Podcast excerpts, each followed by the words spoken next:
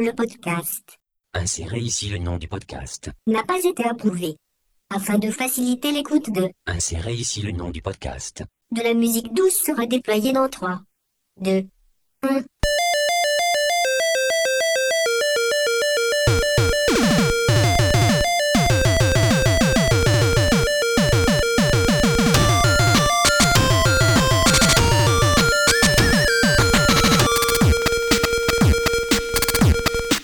Toutes et à tous et bienvenue sur l'épisode inaugural du Factorcast, l'émission de Factor News à fond dans la déconne mais pas trop, 50e site au classement Alexa AFJV des 100 sites de jeux vidéo les plus fréquentés de France en mai 2016, soit 3 places derrière le site officiel du joueur du grenier et 18 places devant le site officiel de Julien Telouk. Merci à nos actionnaires. Le jeu vidéo, c'est donc ce, dont il sera question dans cette émission, qui n'est évidemment pas la seule des internets sur le sujet. Aussi, permettez-moi en guise de préambule de vous expliquer la formule que nous avons adoptée pour cet épisode 0 épisode 0 et non pas épisode 1, puisque nous préférons nous situer au stade de l'expérimentation pour le moment. Que vous allez entendre donc pourra naturellement être amené à évoluer en fonction de vos retours, que l'on espère nombreux. Donc, pour préparer cet épisode 0, nous avons demandé à nos contributeurs de plancher chacun de leur côté sur un sujet qu'ils auraient envie d'aborder avec nous, n'importe quoi, du moment que ça conserve un vague rapport avec le jeu vidéo. Je vais donc accorder la parole à chaque participant qui nous racontera ce qu'il a envie de nous dire et sur lequel les autres animateurs rebondiront, apporteront leur propre point de vue et bis repetita jusqu'à ce que LOL s'en suive. Laissez-moi à présent vous présenter l'équipe de choc, présente ce soir avec côté, c'est-à-dire chacun chez soi sur son PC avec un logiciel de conférence en ligne. hein. Euh, l'équipe de choc sur lequel repose cette émission. Donc, alors bonsoir tout d'abord à toi, The Pilot. Alors, puisque c'est la première fois que la plupart des auditeurs de ce podcast entendent notre voix, que dirais-tu de te présenter brièvement? Alors donc euh, The Pilot, Zep c'est plus court. Alors je suis euh, rédacteur sur Factor News euh, de temps en temps, accessoirement infographiste et développeur pour la VR et et voilà. Moi, j'ai été distrait par, euh, par un éléphant. Pardon. bon, je vais devoir dé- dévoiler les, les coulisses de ce podcast avant même qu'il vienne de commencer. Jusqu'à présent, je lisais un texte. Et c'est très euh, bizarre de passer du texte euh, au cerveau. Donc, merci Zep en tout cas. Je suis, et tu n'es pas le seul ce soir, je suis également avec Frostis Advance. Salut Frostis. Salut Alors, toi, tu écris sur Factor aussi. Ouais, ouais, quelques news. Quasiment que du Nintendo, mais quelques news quand même. Mais encore Euh, j'ai fait quelques tests, quoi, mais après... Non, non, mais Frostis, tu, tu- tu es bien modeste. On t'a on on t'a déjà perçu sur d'autres sites internet euh, de, jeux ah, vidéo. ouais, ah, d'accord. Euh, ouais, ouais, j'étais rédacteur, enfin, je suis toujours rédacteur sur nintendoman.com. Euh, je suis l'organisateur de 3DS in Nantes. Et euh, j'ai bossé sur d'autres trucs euh, qui n'existent plus maintenant. Et euh, ton nom est assez familier pour les, les- les vieux fans de Nintendo. Je dis ça parce que moi, je me rappelle très bien de N6. toi. euh, je lisais tes articles il y a une bonne dizaine d'années maintenant, donc euh, particulièrement plaisant de t'avoir avec moi ce soir. Alors, je suis également avec euh, Max. Salut Max. Salut, salut. Alors, parle-nous un petit peu de toi. Tu, tu, tu, tu es plutôt Técos, toi, sur Factor. Euh, oui, oui, euh, bah, de toute façon, il n'y a rien à- de, de nouveau. Je code tous les bugs de Factor. Il est créé Euh, exprès. Et voilà, exactement. euh, sous les coups de fouet de Nico et Jules, CBL aussi, et puis vous tous, hein, euh, qui, me, qui prenez un malin plaisir à me rappeler que j'ai toujours des bugs à corriger.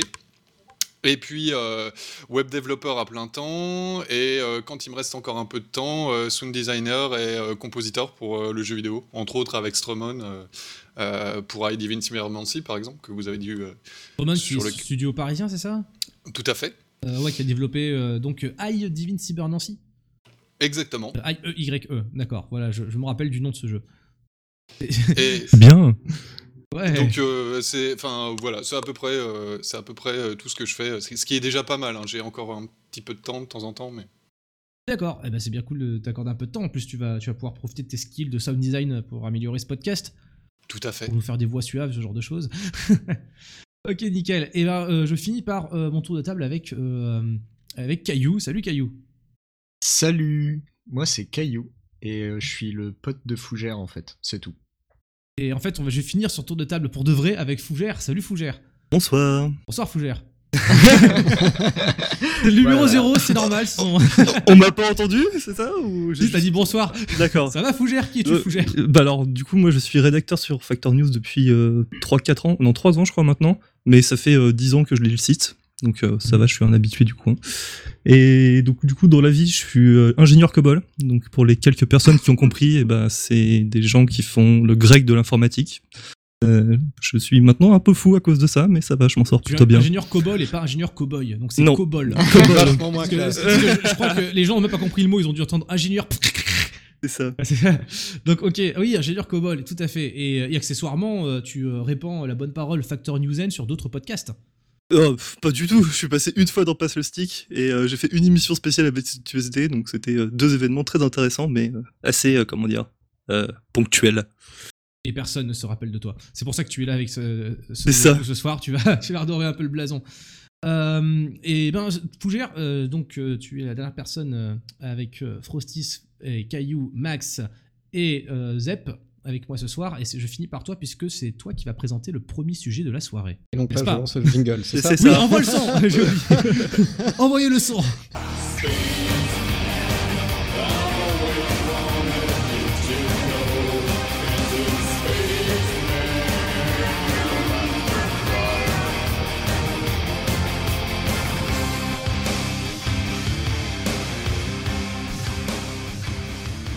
quand ça commence par des gros riffs comme ça, ça, ça annonce, euh, ça annonce du lourd.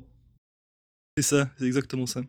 Donc euh, moi ce soir je vais vous parler de Eve Online et euh, plus particulièrement de la dernière grosse guerre qu'il y a eu dans le jeu euh, il y a pas très longtemps. Donc euh, c'est juste pour vous dire globalement Game of Thrones c'est de la grosse merde à côté parce que Eve Online c'est vraiment un autre niveau quoi. Tu tu veux dire qu'il Euh, y, a pe- y, a des- y a plein de gens qui doivent bloquer les portes dans Eve Online Et voilà, Oh, ça c'est ce- fait. Il y a, il y a- il y a ça. Je suis désolé Ça, c'est il y a beaucoup de il y a beaucoup de gens qui meurent aussi. Donc du coup, euh, Eve Online, pour ceux qui connaissent pas, c'est un MMO qui se passe dans l'espace depuis euh, maintenant qui a une bonne quinzaine d'années, qui est édité par CCP. Et euh, globalement, c'est, il est assez connu parce qu'il n'y a pas beaucoup de joueurs dessus. Il y a environ euh, 40 000 joueurs euh, à peu près permanents. Mais surtout, c'est les joueurs qui font, euh, on va dire, plus ou moins l'histoire du jeu parce que euh, on peut à peu près, euh, on peut faire à peu près n'importe quoi dedans. Euh, posséder des planètes, des lunes, euh, construire des méga vaisseaux, euh, être euh, milliardaire, le, le- le mec le plus riche de la galaxie.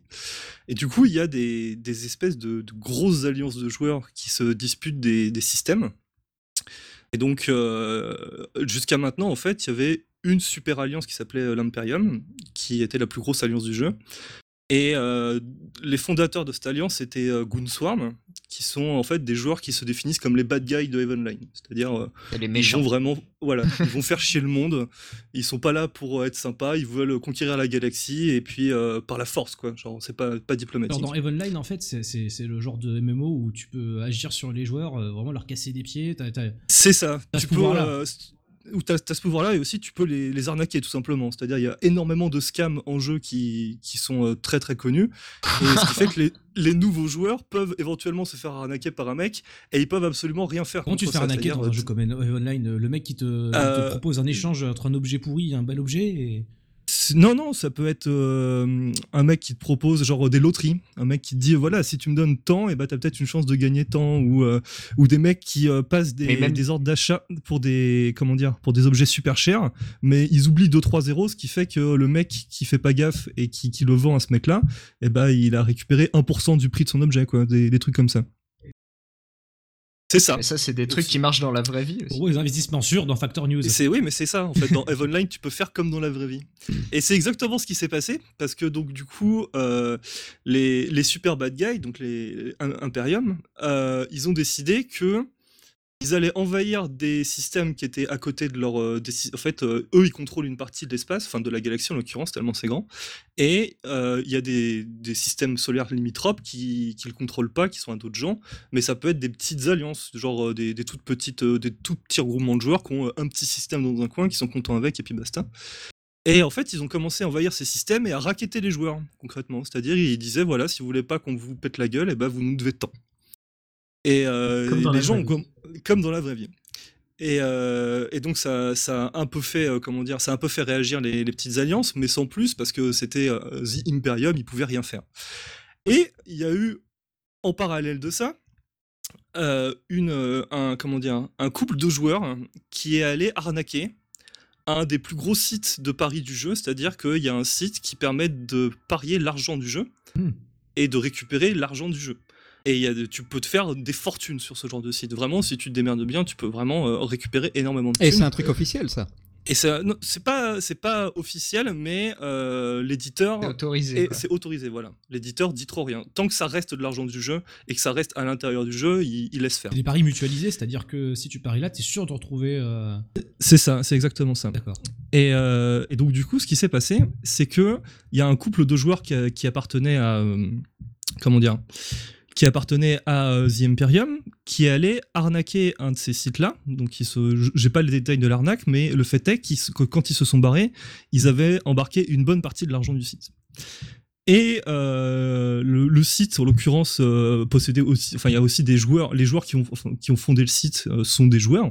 Et du coup, ces mecs-là étaient vraiment, vraiment, vraiment très, très, très riches. Mais euh, à, à un niveau qui est complètement stupide. On parle Et virtuel, hein, bien sûr, hein, nous sommes d'accord. Euh, oui, c'est ça. Et, mais ils étaient riches et c'était tellement stupide qu'ils ont décidé de déclencher une guerre pour se venger.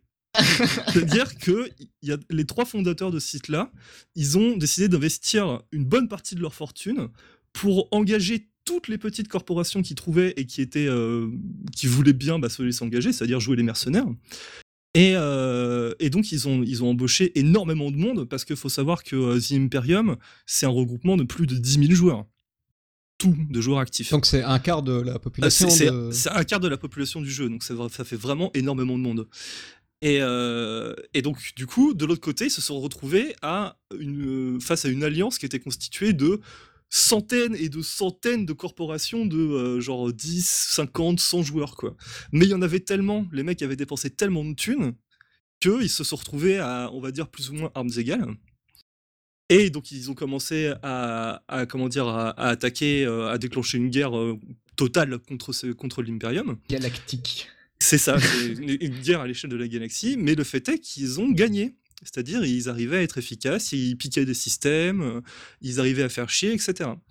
Eh, excuse- Excuse-moi, juste pour mettre un petit peu les gens dans le contexte, euh, qu'est-ce que ça implique euh, pour des joueurs qui, comme tu citais tout à l'heure, euh, ont juste un petit système dans leur coin, de céder aux menaces de l'Emporium? Ça, ça- ça implique de, euh, de devoir euh, concéder une bonne partie de leurs ressources, en fait. C'est-à-dire que... Un euh, tribut, c'est ça? C'est ça, tu payes un tribut. L'avantage d'avoir un système, c'est que ça te permet d'exploiter les ressources qui sont dans le système. Et euh, c'est des ressources qui coûtent cher à exploiter et qui peuvent soit rapporter pas mal d'argent, soit permettre de, fabriquer des vaisseaux, euh, des armes, etc. Pour équiper les, joueurs. Parce qu'il faut savoir que dans Eve Online, euh, vous pilotez un vaisseau. Quand vous faites exploser votre vaisseau, votre vaisseau est mort et vous pouvez pas le récupérer. Il faut en racheter un autre. C'est voilà. C'est une forme de C'est comme ça que ça marche. C'est une forme de La violence. féodalité comme système. euh. C'est voilà, mais non, c'était pas là, c'était pas de la fé- Il y a un système de féodalité dans le sens dans le sens euh, des super alliances, c'est-à-dire euh, tu vas avoir une alliance principale qui va euh, dire voilà si vous vous alliez avec moi, et ben moi je protège votre système, mais euh, du coup vous vous participez aussi, euh, vous, vous me payez un tribut, vous participez à la production et ainsi de suite. Là c'était pas, il leur proposait pas de rejoindre l'alliance, il, leur- il les envahissait, il leur disait maintenant vous me payez. C'était du racket concrètement. Et donc, euh, donc tous ces petits mecs-là se sont fait embaucher. Et en fait, euh, donc le principe, c'était que les trois mecs qui ont financé la guerre euh, permettaient à tous les joueurs et toutes les alliances qu'ils avaient embauchés de lancer tous leurs vaisseaux et toutes leurs armes et tout leur équipement dans la bataille. Et dès qu'ils mouraient, ils leur achetaient un vaisseau et c'était reparti. Excellent. Et donc ça, ça, ça a commencé à plutôt bien fonctionner. Ce qui s'est passé de l'autre côté, donc au niveau de l'Imperium, c'est que ils ont décidé de, bah, de se défendre. Et en se défendant, ils ont utilisé une alliance spécifique qui était les Space Monkey. Ah non, c'était pas les Space Monkey, c'était le Cir- Circle of Two. Donc euh, c'était une, alliance, une alliance qui était euh, quand même assez importante dans le, dans le- on va dire dans l'Empire, dans l'Imperium, parce que c'était à peu près 2500 membres. Donc euh, un, un cinquième des forces, plus ou moins, de, de l'Imperium. Un bon morceau. C'est ça, ils les ont utilisés pour euh, protéger leurs systèmes les plus euh, importants. Donc en fait, ils s'en sont servis comme bouclier, comme cher, euh, comme cher un canon. Et euh, ces joueurs-là étaient pas très très contents. Et donc du coup, ce qui s'est passé, c'est qu'ils ont dit bah voilà, on va se casser, on va rejoindre les mecs d'en face, et puis on va leur filer tous leurs petits, tous leurs petits, on va leur filer tous vos petits secrets. Secret. Et Donc, euh, donc, il, c'est- et donc euh, une fois que ça s'est fait, et bah du coup, The Imperium était, comment dire, beaucoup plus emmerdé. Et euh, comment dire, l'alliance d'en face, donc qui s'appelait la, Money Badger Alliance, euh, était en position de force. Donc là, ça a commencé à donner un second souffle au conflit. Et euh, ils ont commencé à sérieusement endommager le- l'Empire, enfin le- les, systèmes contrôlés par l'Empire, l'Imperium. Et donc, l'Imperium, ce que, l'Imperium a décidé de faire, c'est se replier dans des systèmes qui étaient, on va dire, non attaquables, euh, de consolider leur position, de reproduire des vaisseaux et de se préparer à récupérer le, comment dire, les systèmes qui perdaient. Et donc, ils ont laissé concrètement euh, les mecs d'en face faire ce qu'ils voulaient. Alors attends, Et, si- euh, si juste pour t'interrompre deux secondes, si je comprends bien, nous avons d'un côté la Honey Badger Alliance qui est composée de gens qui se sont sentis trahis après que leur site web soit fait euh, euh, euh, arnaquer. Non, la, la Honey Badger Alliance, c'est une alliance de, c'est une, une alliance de mercenaires Ouais. qui s'est fait, euh, comment dire, engager et financer Mhm. par euh, trois des mecs qui avaient, euh, qui possédaient le site de, de Paris et qui se sont, qui se sont fait arnaquer. Donc voilà, donc euh, en gros, donc la Honey Badger Alliance, ils travaillent pour le PMU. C'est ça. Voilà. Et donc en phase exactement 2, ça. il y a euh, l'Imperium qui commençait à envahir tout le monde, du coup ils ont cassé la gueule de l'Imperium. Et il y a Ah. une, en plus, il y a un cinquième des forces de l'Im- de l'Imperium qui est parti rejoindre la Honey Badger Alliance. En ça. leur filant leurs secrets. C'est ça. Ouais. Du coup, l'Imperium s'est replié sur ses positions et a préparé la contre-attaque. Euh, C'est ça. D'accord. Et ensuite, Daenerys, elle va sur garde et puis euh, libère ses dragons et puis Mais c'est exactement ça. C'est c'est exactement ça. c'est fascinant. Et, euh, mais ouais, et donc ça, T'imagines c'est. même pas. Et en, combien, en combien de temps, par contre Parce que c'est. Alors Oui. ça, c'est euh, c'est euh, plus ou moins trois semaines de conflit, le tout. Ah ouais. Ah, les mecs, ils ont que ça à foutre, en fait. Ah ouais, ouais, mais c'est. Et c'est plein de c'est plein de petits coups de pute dans tous les sens, genre euh, dans Eve Online pour attaquer un système et le, le capturer, on peut le faire que pendant une fenêtre de temps définie par jour, toutes les 24 heures en fait. Et du coup, euh, cette fenêtre est idéalement placée pour les défendeurs, pour les défenseurs, c'est-à-dire que si euh, un système est contrôlé par des Américains, ils vont mettre cette fenêtre de temps sur la time zone US, ce qui fait qu'ils ont plus de chances de se faire attaquer par d'autres Américains et pas des Russes par exemple, parce que euh, au moment où les Russes vont dormir, les Américains vont être debout, au moment où les Américains vont, vont, vont dormir, euh, les Russes vont être debout. Non, ça marche pas. On a compris. Vous avez- vous avez compris le principe. Et en fait, euh, à un moment, ils ont décidé de, de changer cette, la fenêtre où il y avait le plus de joueurs actifs pour le mettre sur la time zone de l'Australie. C'est-à-dire qu'en en fait, au moment où le système était attaquable, la grosse majorité des joueurs étaient en train de dormir, donc il pouvait pas se passer grand-chose. Sauf que les corporations australiennes qui pouvaient jamais PVP avec le reste du monde parce qu'ils étaient bloqués dans un coin, elles ont fait bougez pas les gars, on va s'en occuper et ils sont allés tout défoncer pendant que tout le Oh monde était mon en train de dormir. C'est énorme. Et, euh, et l'autre move qui a été euh, extrêmement, euh, extrêmement marrant, c'était que il y a, il y a un, un- un- un gameplay dans Eve Online qui, qui, qui se rajoute par-dessus tout ça parce que c'est une, c'est une guerre à grande échelle. C'est concrètement, c'est, ce- c'est- cette guerre-là, c'était la plus grosse guerre entre joueurs de toute l'histoire du jeu vidéo. Il n'y a pas un seul jeu vidéo où il y a autant de joueurs qui se sont foutus sur la gueule pendant aussi longtemps. On parle de combien Et- de joueurs là exactement? On parle, on, on parle, bah, euh, bah, 40 000, t'avais dit? et ces 40 000, t'avais euh, facilement la moitié du serveur qui se mettait sur la gueule. La moitié du jeu, de tous les, de tous les joueurs du jeu qui se, qui se battaient, qui participaient à un niveau ou à un autre à la guerre. Oui, c'est-à-dire que c'est même plus que compétition. euh, c'est ouais, c'est C'est la guerre mondiale, c'est- la guerre. Pas, la- c'est pas juste le plus gros combat de, de l'histoire du jeu vidéo, c'est même, un- Non. un- je crois que, je sais pas quel genre de jeu euh, oppose 20 000 personnes à travers le monde. Il y, a, ça. il y a- il y a eu des guerres IRL où il y avait moins de participants. Ça, ça- ça reste, Oui, c'est vrai. ça reste un des seuls jeux qui propose ça aussi en oui, même temps. oui, c'est c'est un des seuls jeux où tu peux faire ça.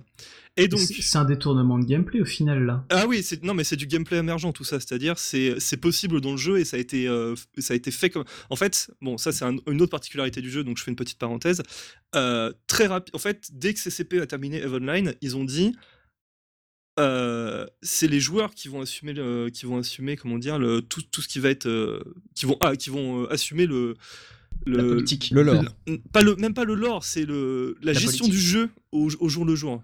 C'est-à-dire que Ah, Les développeurs- moins cher. les, ouais, non, mais les développeurs sont là pour euh, rajouter des fonctionnalités, euh, rajouter du gameplay, rajouter du contenu.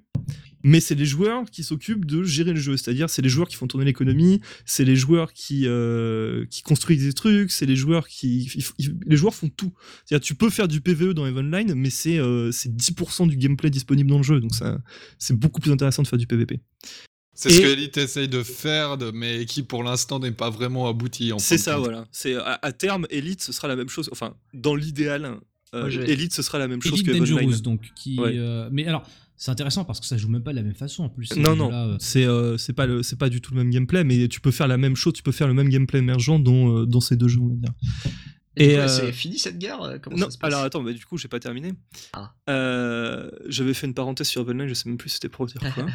tu me arrêtais de m'interrompre. Propos du gameplay. Ouais, donc c'était pour dire que le gameplay était émergent et que les joueurs pouvaient faire ce qu'ils voulaient. Et donc, vu que c'était une guerre comme dans tout conflit armé, on va dire, il y a de l'espionnage, n'est-ce pas Pour savoir, Bien ne, sûr.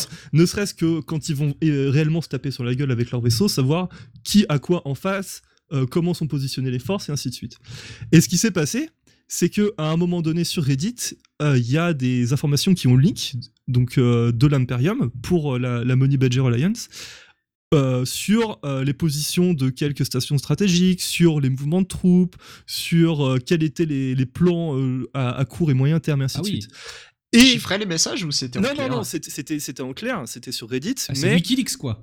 Mais le, compte était complètement anonyme. C'était un mec qui, avait, euh, qui s'était démerdé pour créer un compte euh, et pas se faire griller. Sauf que des mecs ont mis en place un IP sniffer, ont attendu que le mec poste, ont remonté son IP et se sont rendus compte que c'était euh, genre un des leaders de l'Imperium qui faisait ça.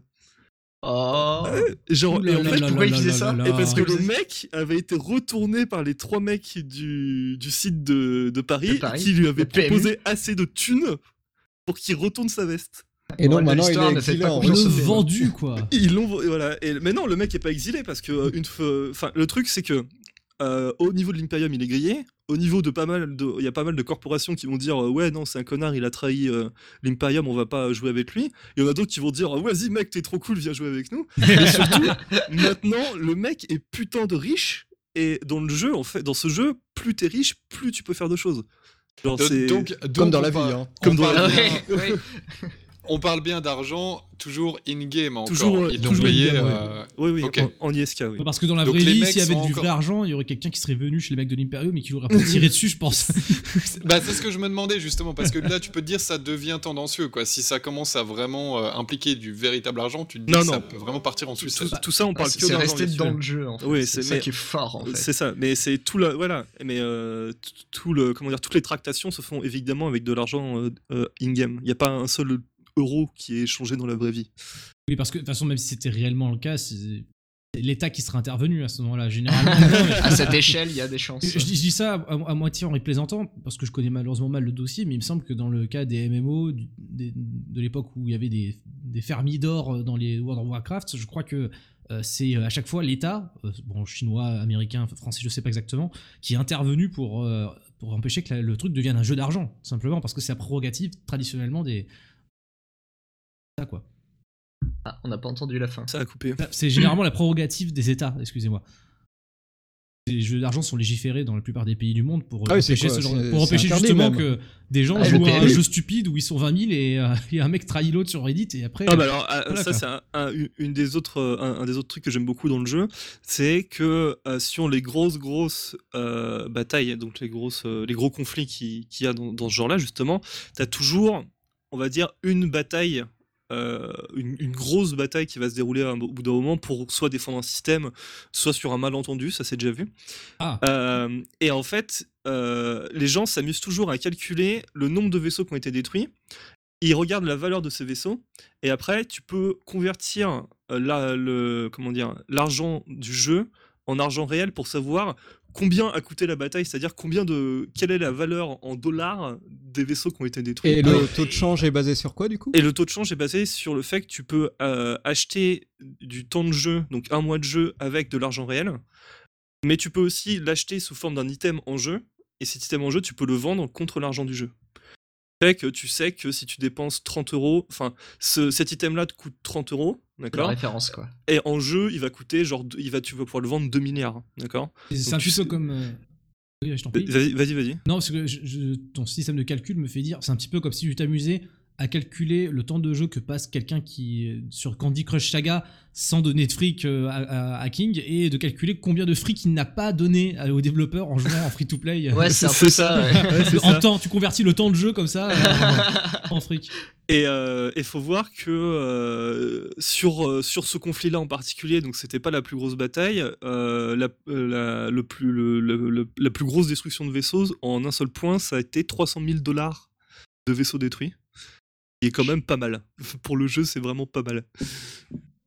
Et du coup, euh, quand le gars il a trahi, après euh, l'Imperium ça s'est dissous, ça reste encore. Alors euh, ça en fait, passe pour le moment, l'Imperium, donc euh, le- la guerre est terminée dans le sens où euh, bah, l'Imperium s'est fait rétamer la gueule. Ils ont été obligés de se replier dans des systèmes qui sont pas attaquables pour euh, pour pas se faire, euh, bah, juste pour pouvoir sortir d'une station spatiale sans se faire déboîter. Alors juste, quand tu dis pas attaquable, c'est euh, Euh, protégé par le serveur ou euh, Alors euh, non, c'est même pas protégé par le serveur, c'est juste qu'ils sont dans une dans un système. T'as, t'as trois, dans le jeu, tu as trois niveaux de système, on va dire. Tu as les, euh, les systèmes qui sont, euh, on appelle ça ISEC. C'est les systèmes où s'il y a un mec qui engage du PVP contre toi, il y a le, le- le- des, des PNJ qui vont l'agresser et le détruire, et qui sont en général très très puissants, donc t'évites de le faire. Après, il y a le low sec où tu peux engager du PVP et tu vas pas te faire euh, tu vas pas tu vas pas aggro des PNJ mais dans ces systèmes là tu peux pas poser de structure et tu peux pas capturer les stations spatiales elles sont elles sont tout le temps neutres Mhm. Et après tu as le low sec et le et le nul sec Oh non, enfin, après, tu as le nul sec où euh, là, c'est euh, le Far West. C'est-à-dire, les joueurs peuvent poser, peuvent poser des structures, exploiter des lunes, etc., faire ce qu'ils veulent, mais euh, tu peux te faire attaquer par n'importe qui euh, sans que. Si t'as pas un pote à côté de toi pour t'aider, t'es mort. Donc Voilà. en fait la Il protection. se réfugie chez les, co- chez les, les flics en fait. Euh, ils se- ils se- non, là, ils se sont réfugiés dans la zone où, ils peuvent, où les mecs peuvent pas. euh, comment dire Pas construire. peuvent pas construire et ils peuvent pas du coup capturer les stations spatiales où ils sont posés et donc oui du coup oui c'est aussi ça Et donc, ils Mais du coup, l'Imperium n'a plus de station spatiale du coup. Ils Bah, sont dans un non. système où ils peuvent pas en faire. voilà ils sont dans un système neutre pour le moment Mais voilà, mais ça veut dire que leur protection ne découle pas d'un gameplay 100% émergent au final. Euh, oui C'est-à-dire c'est Mais- pas comme si euh, quand mais- tu dis inattaquable, ça peut vouloir dire deux choses, soit parce que le mécanique du jeu, euh, donc des mécaniques un petit peu, euh, comment dire, comme que celles que tu viens de décrire avec les secs, etc., les protègent parce que tu peux juste pas effectuer une action, ou alors ils auraient pu se planquer euh, Dans un système au bord. euh, Ouais, dans un système où vraiment les conditions matérielles euh, Ouais. qui s'appliquent dans tout le reste du jeu les rendent vraiment indéf- euh, l'endroit indéfendable. Mais là, c'est pour le coup, c'est de l'émergence. Mais Ouais, euh, non, euh, on n'en est pas encore à ce niveau-là, ce serait trop. Non, on n'est pas encore à ce niveau-là, non. Hmm. Mais on, on y sera bientôt parce qu'en fait, euh, la prochaine extension, ça permet de poser des citadelles. En fait, jusqu'à maintenant, tu pouvais euh, capturer Des citadelles. Donc, c'est-à-dire que euh, jusqu'à maintenant, dans le jeu, tu pouvais capturer des, des stations spatiales. Enfin, capturer. Tu pouvais revendiquer des stations spatiales, donc des stations où tu peux te poser, euh, faire du commerce, euh, prendre un nouveau vaisseau, etc.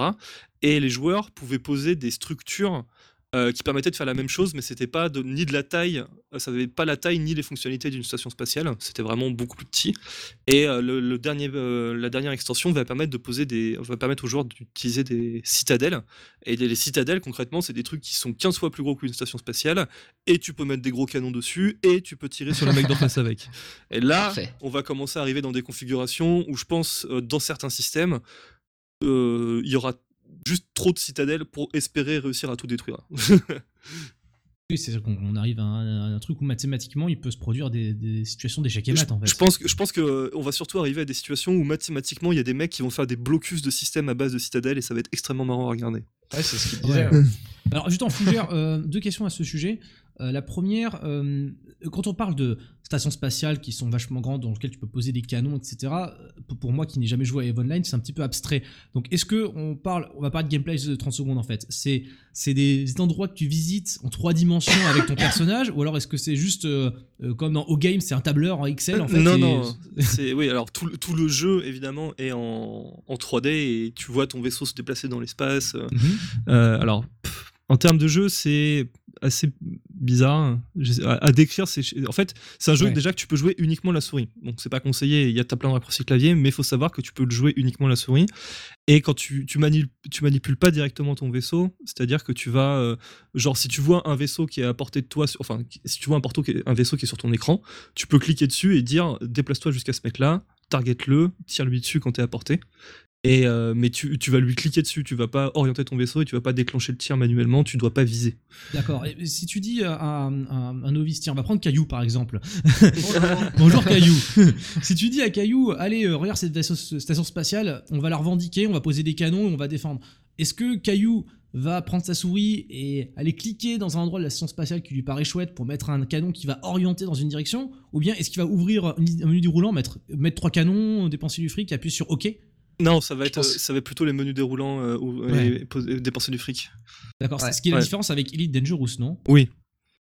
Euh, mais dans Elite Dangerous, tu peux pas avoir de station spatiale, donc c'est- du coup ça, Oui. ça règle le problème. Voilà. En fait, c'est pas à la même échelle, euh, du coup. Non. euh, T'as pas, t'as pas le détail euh, à ce point-là, mais euh, en fait, avec toutes les informations que te, pro- que te donnent tous ces tableaux, t'as suffisamment d'informations pour te faire une vraie construction mentale de tout ce qu'il y a autour de toi. C'est ça. D'accord. Ouais, Et c'est beaucoup. Ouais. C'est- beaucoup, ça, ça se joue beaucoup à base de radar. C'est-à-dire que euh, t'as, euh, t'as des, tu vas avoir un, un tableau où dedans va- il va te donner les objets astronomiques les plus proches et ça va aller du euh, petit astéroïde qui est à un kilomètre de toi euh, au Soleil qui est à 60 années-lumière. Non, pas 60 années-lumière, euh, 60 euh, secondes-lumière, tu vois. Genre, Oui, les, distances sont, sont, sont pas- astronomiques parce que c'est un jeu dans l'espace. Mais en vrai, il y a du fast travel, non? Oui, oui, bien sûr. Tu peux, euh, tu peux fast travel dans les systèmes. Et aussi, un des, un, un des autres points qui est assez, marrant, pour, euh, dans un système, tu vas utiliser un fast travel, c'est-à-dire tu vas dire euh, jump là-bas, et il va y Mhm. aller tout seul. Euh, mais tu peux, quand tu veux changer d'un système solaire à un autre, tu dois passer par des portes de saut. Et forcément, vu que c'est un point d'arrivée dans un système, quand tu es dans un système et que tu veux rester dans ton système tout seul sans que personne vienne te faire chier, et ben tu te mets devant les portes de saut, t'attends qu'il y ait un mec qui sorte et tu lui dis fais demi-tour ou meurs. Et ça, ça se fait beaucoup en PvP, c'est très marrant. Oui, effectivement, c'est, les portes de sauce sont des trous de verre, non? Non, c'est des portes de saut, c'est des constructions. Euh, parce que les, Les vrais. les euh, Stargate. non, Ouais, des Stargate, Ouais, c'est voilà. ça. Et, Géante. Méga grosse. et, euh, par- Ou le Mass Effect. le- et- ouais, c'est ça, plus- à la, à la Mass Effect.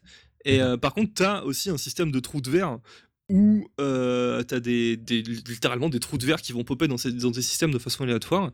Et quand tu arrives à passer dedans, ça te permet d'accéder à des euh, systèmes qui sont normalement pas accessibles, euh, avec ce que ça compte de ressources, euh, de- d'ennemis à tuer et de, de trucs à récupérer super rares. Et ça, c'est- un des, une des, comment dire, un des formats de PVP qui est le plus amusant, c'est-à-dire la chasse aux trous de verre, parce que tu vas avoir des, genre des, des petits groupes de euh, 5 à 10 vaisseaux qui vont chasser un trou de verre. Quand ils vont le trouver, ils vont essayer de rentrer dedans. S'il y a déjà des mecs qui sont à l'intérieur, en général, t'as un mec qui attend à l'entrée.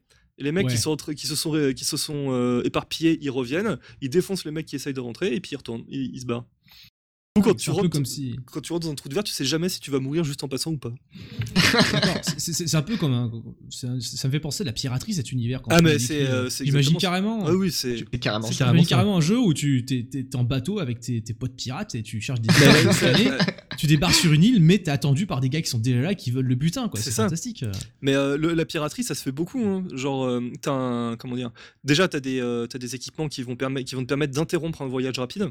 C'est-à-dire que quand tu vas, quand tu sors, par exemple, typiquement, tu sors d'une porte de saut, tu vois une, une ceinture d'astéroïdes, d'accord, et tu veux y aller. Si tu, tu, ton vaisseau va s'aligner vers la ceinture, sauter en ligne droite et euh, pas interrompre son voyage jusqu'à ce qu'il soit arrivé de l'autre côté. Le truc, c'est que tu sais où est la ceinture d'astéroïdes, tu sais où est la porte de saut. Il y a des mecs qui peuvent se mettre sur la trajectoire, poser ce qu'on appelle une bulle, ce qui fait que tous les mecs qui vont sortir de la, da- de la gate et qui vont sauter directement sur la ceinture d'as- d'astéroïdes et utiliser ces trajectoires vont se faire arrêter par la bulle. Et quand tu te fais arrêter par la bulle, les mecs sont autour de toi et te disent bah voilà, soit tu nous files tout ce que t'as, soit tu meurs. Voilà. et toi, C'est des vrais pirates.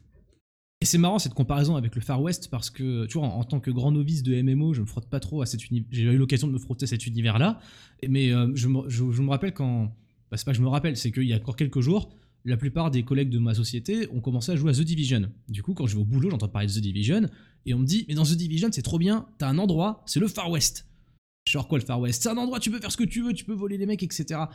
Les gens qui jouent à The Division, parmi mes collègues, ce sont pas forcément des gens qui auraient la curiosité de jouer à EVE Online ou à, ou à quel- quiconque, quelconque MMO qui permet de ce genre de choses-là. Et du coup, pour eux, c'est nouveau. C'est du gameplay émergent qu'ils expérimentent de cette façon-là. Et il y a toujours ce côté, tu joues avec des humains, donc il y a cette hostilité, cette piraterie.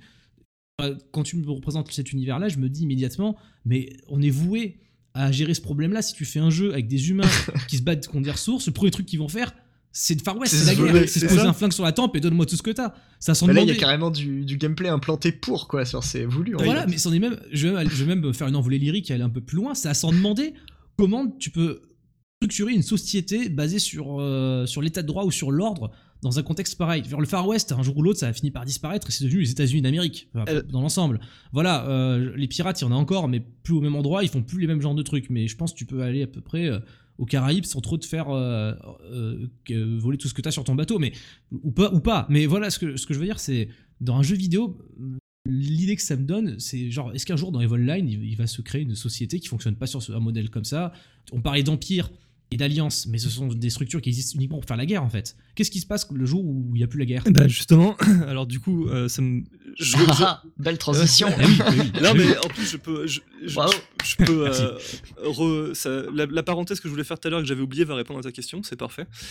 Euh, quand je disais, tout à l'heure- ce que je disais, c'est que les développeurs ont laissé la gestion euh, euh, journalière du jeu aux joueurs. Et en fait, ça se, car- enfin ça se euh, réalise par le fait que tu dois, enfin les joueurs peuvent euh, élire un conseil galactique concrètement euh, Mhm. de mecs. Donc tu as des élections, tu as des campagnes, tu as de la propagande, tu as Alors ça c'est dans l'interface du jeu ça c'est dans c'est l'inter- purement c'est- émergent c'est- alors c'est dans et dans l'interface du jeu et sur les forums, d'accord. Mhm. Et euh, sur les forums, sur tous les sites de fans, sur tous les sites des grosses corporations, et ainsi de suite.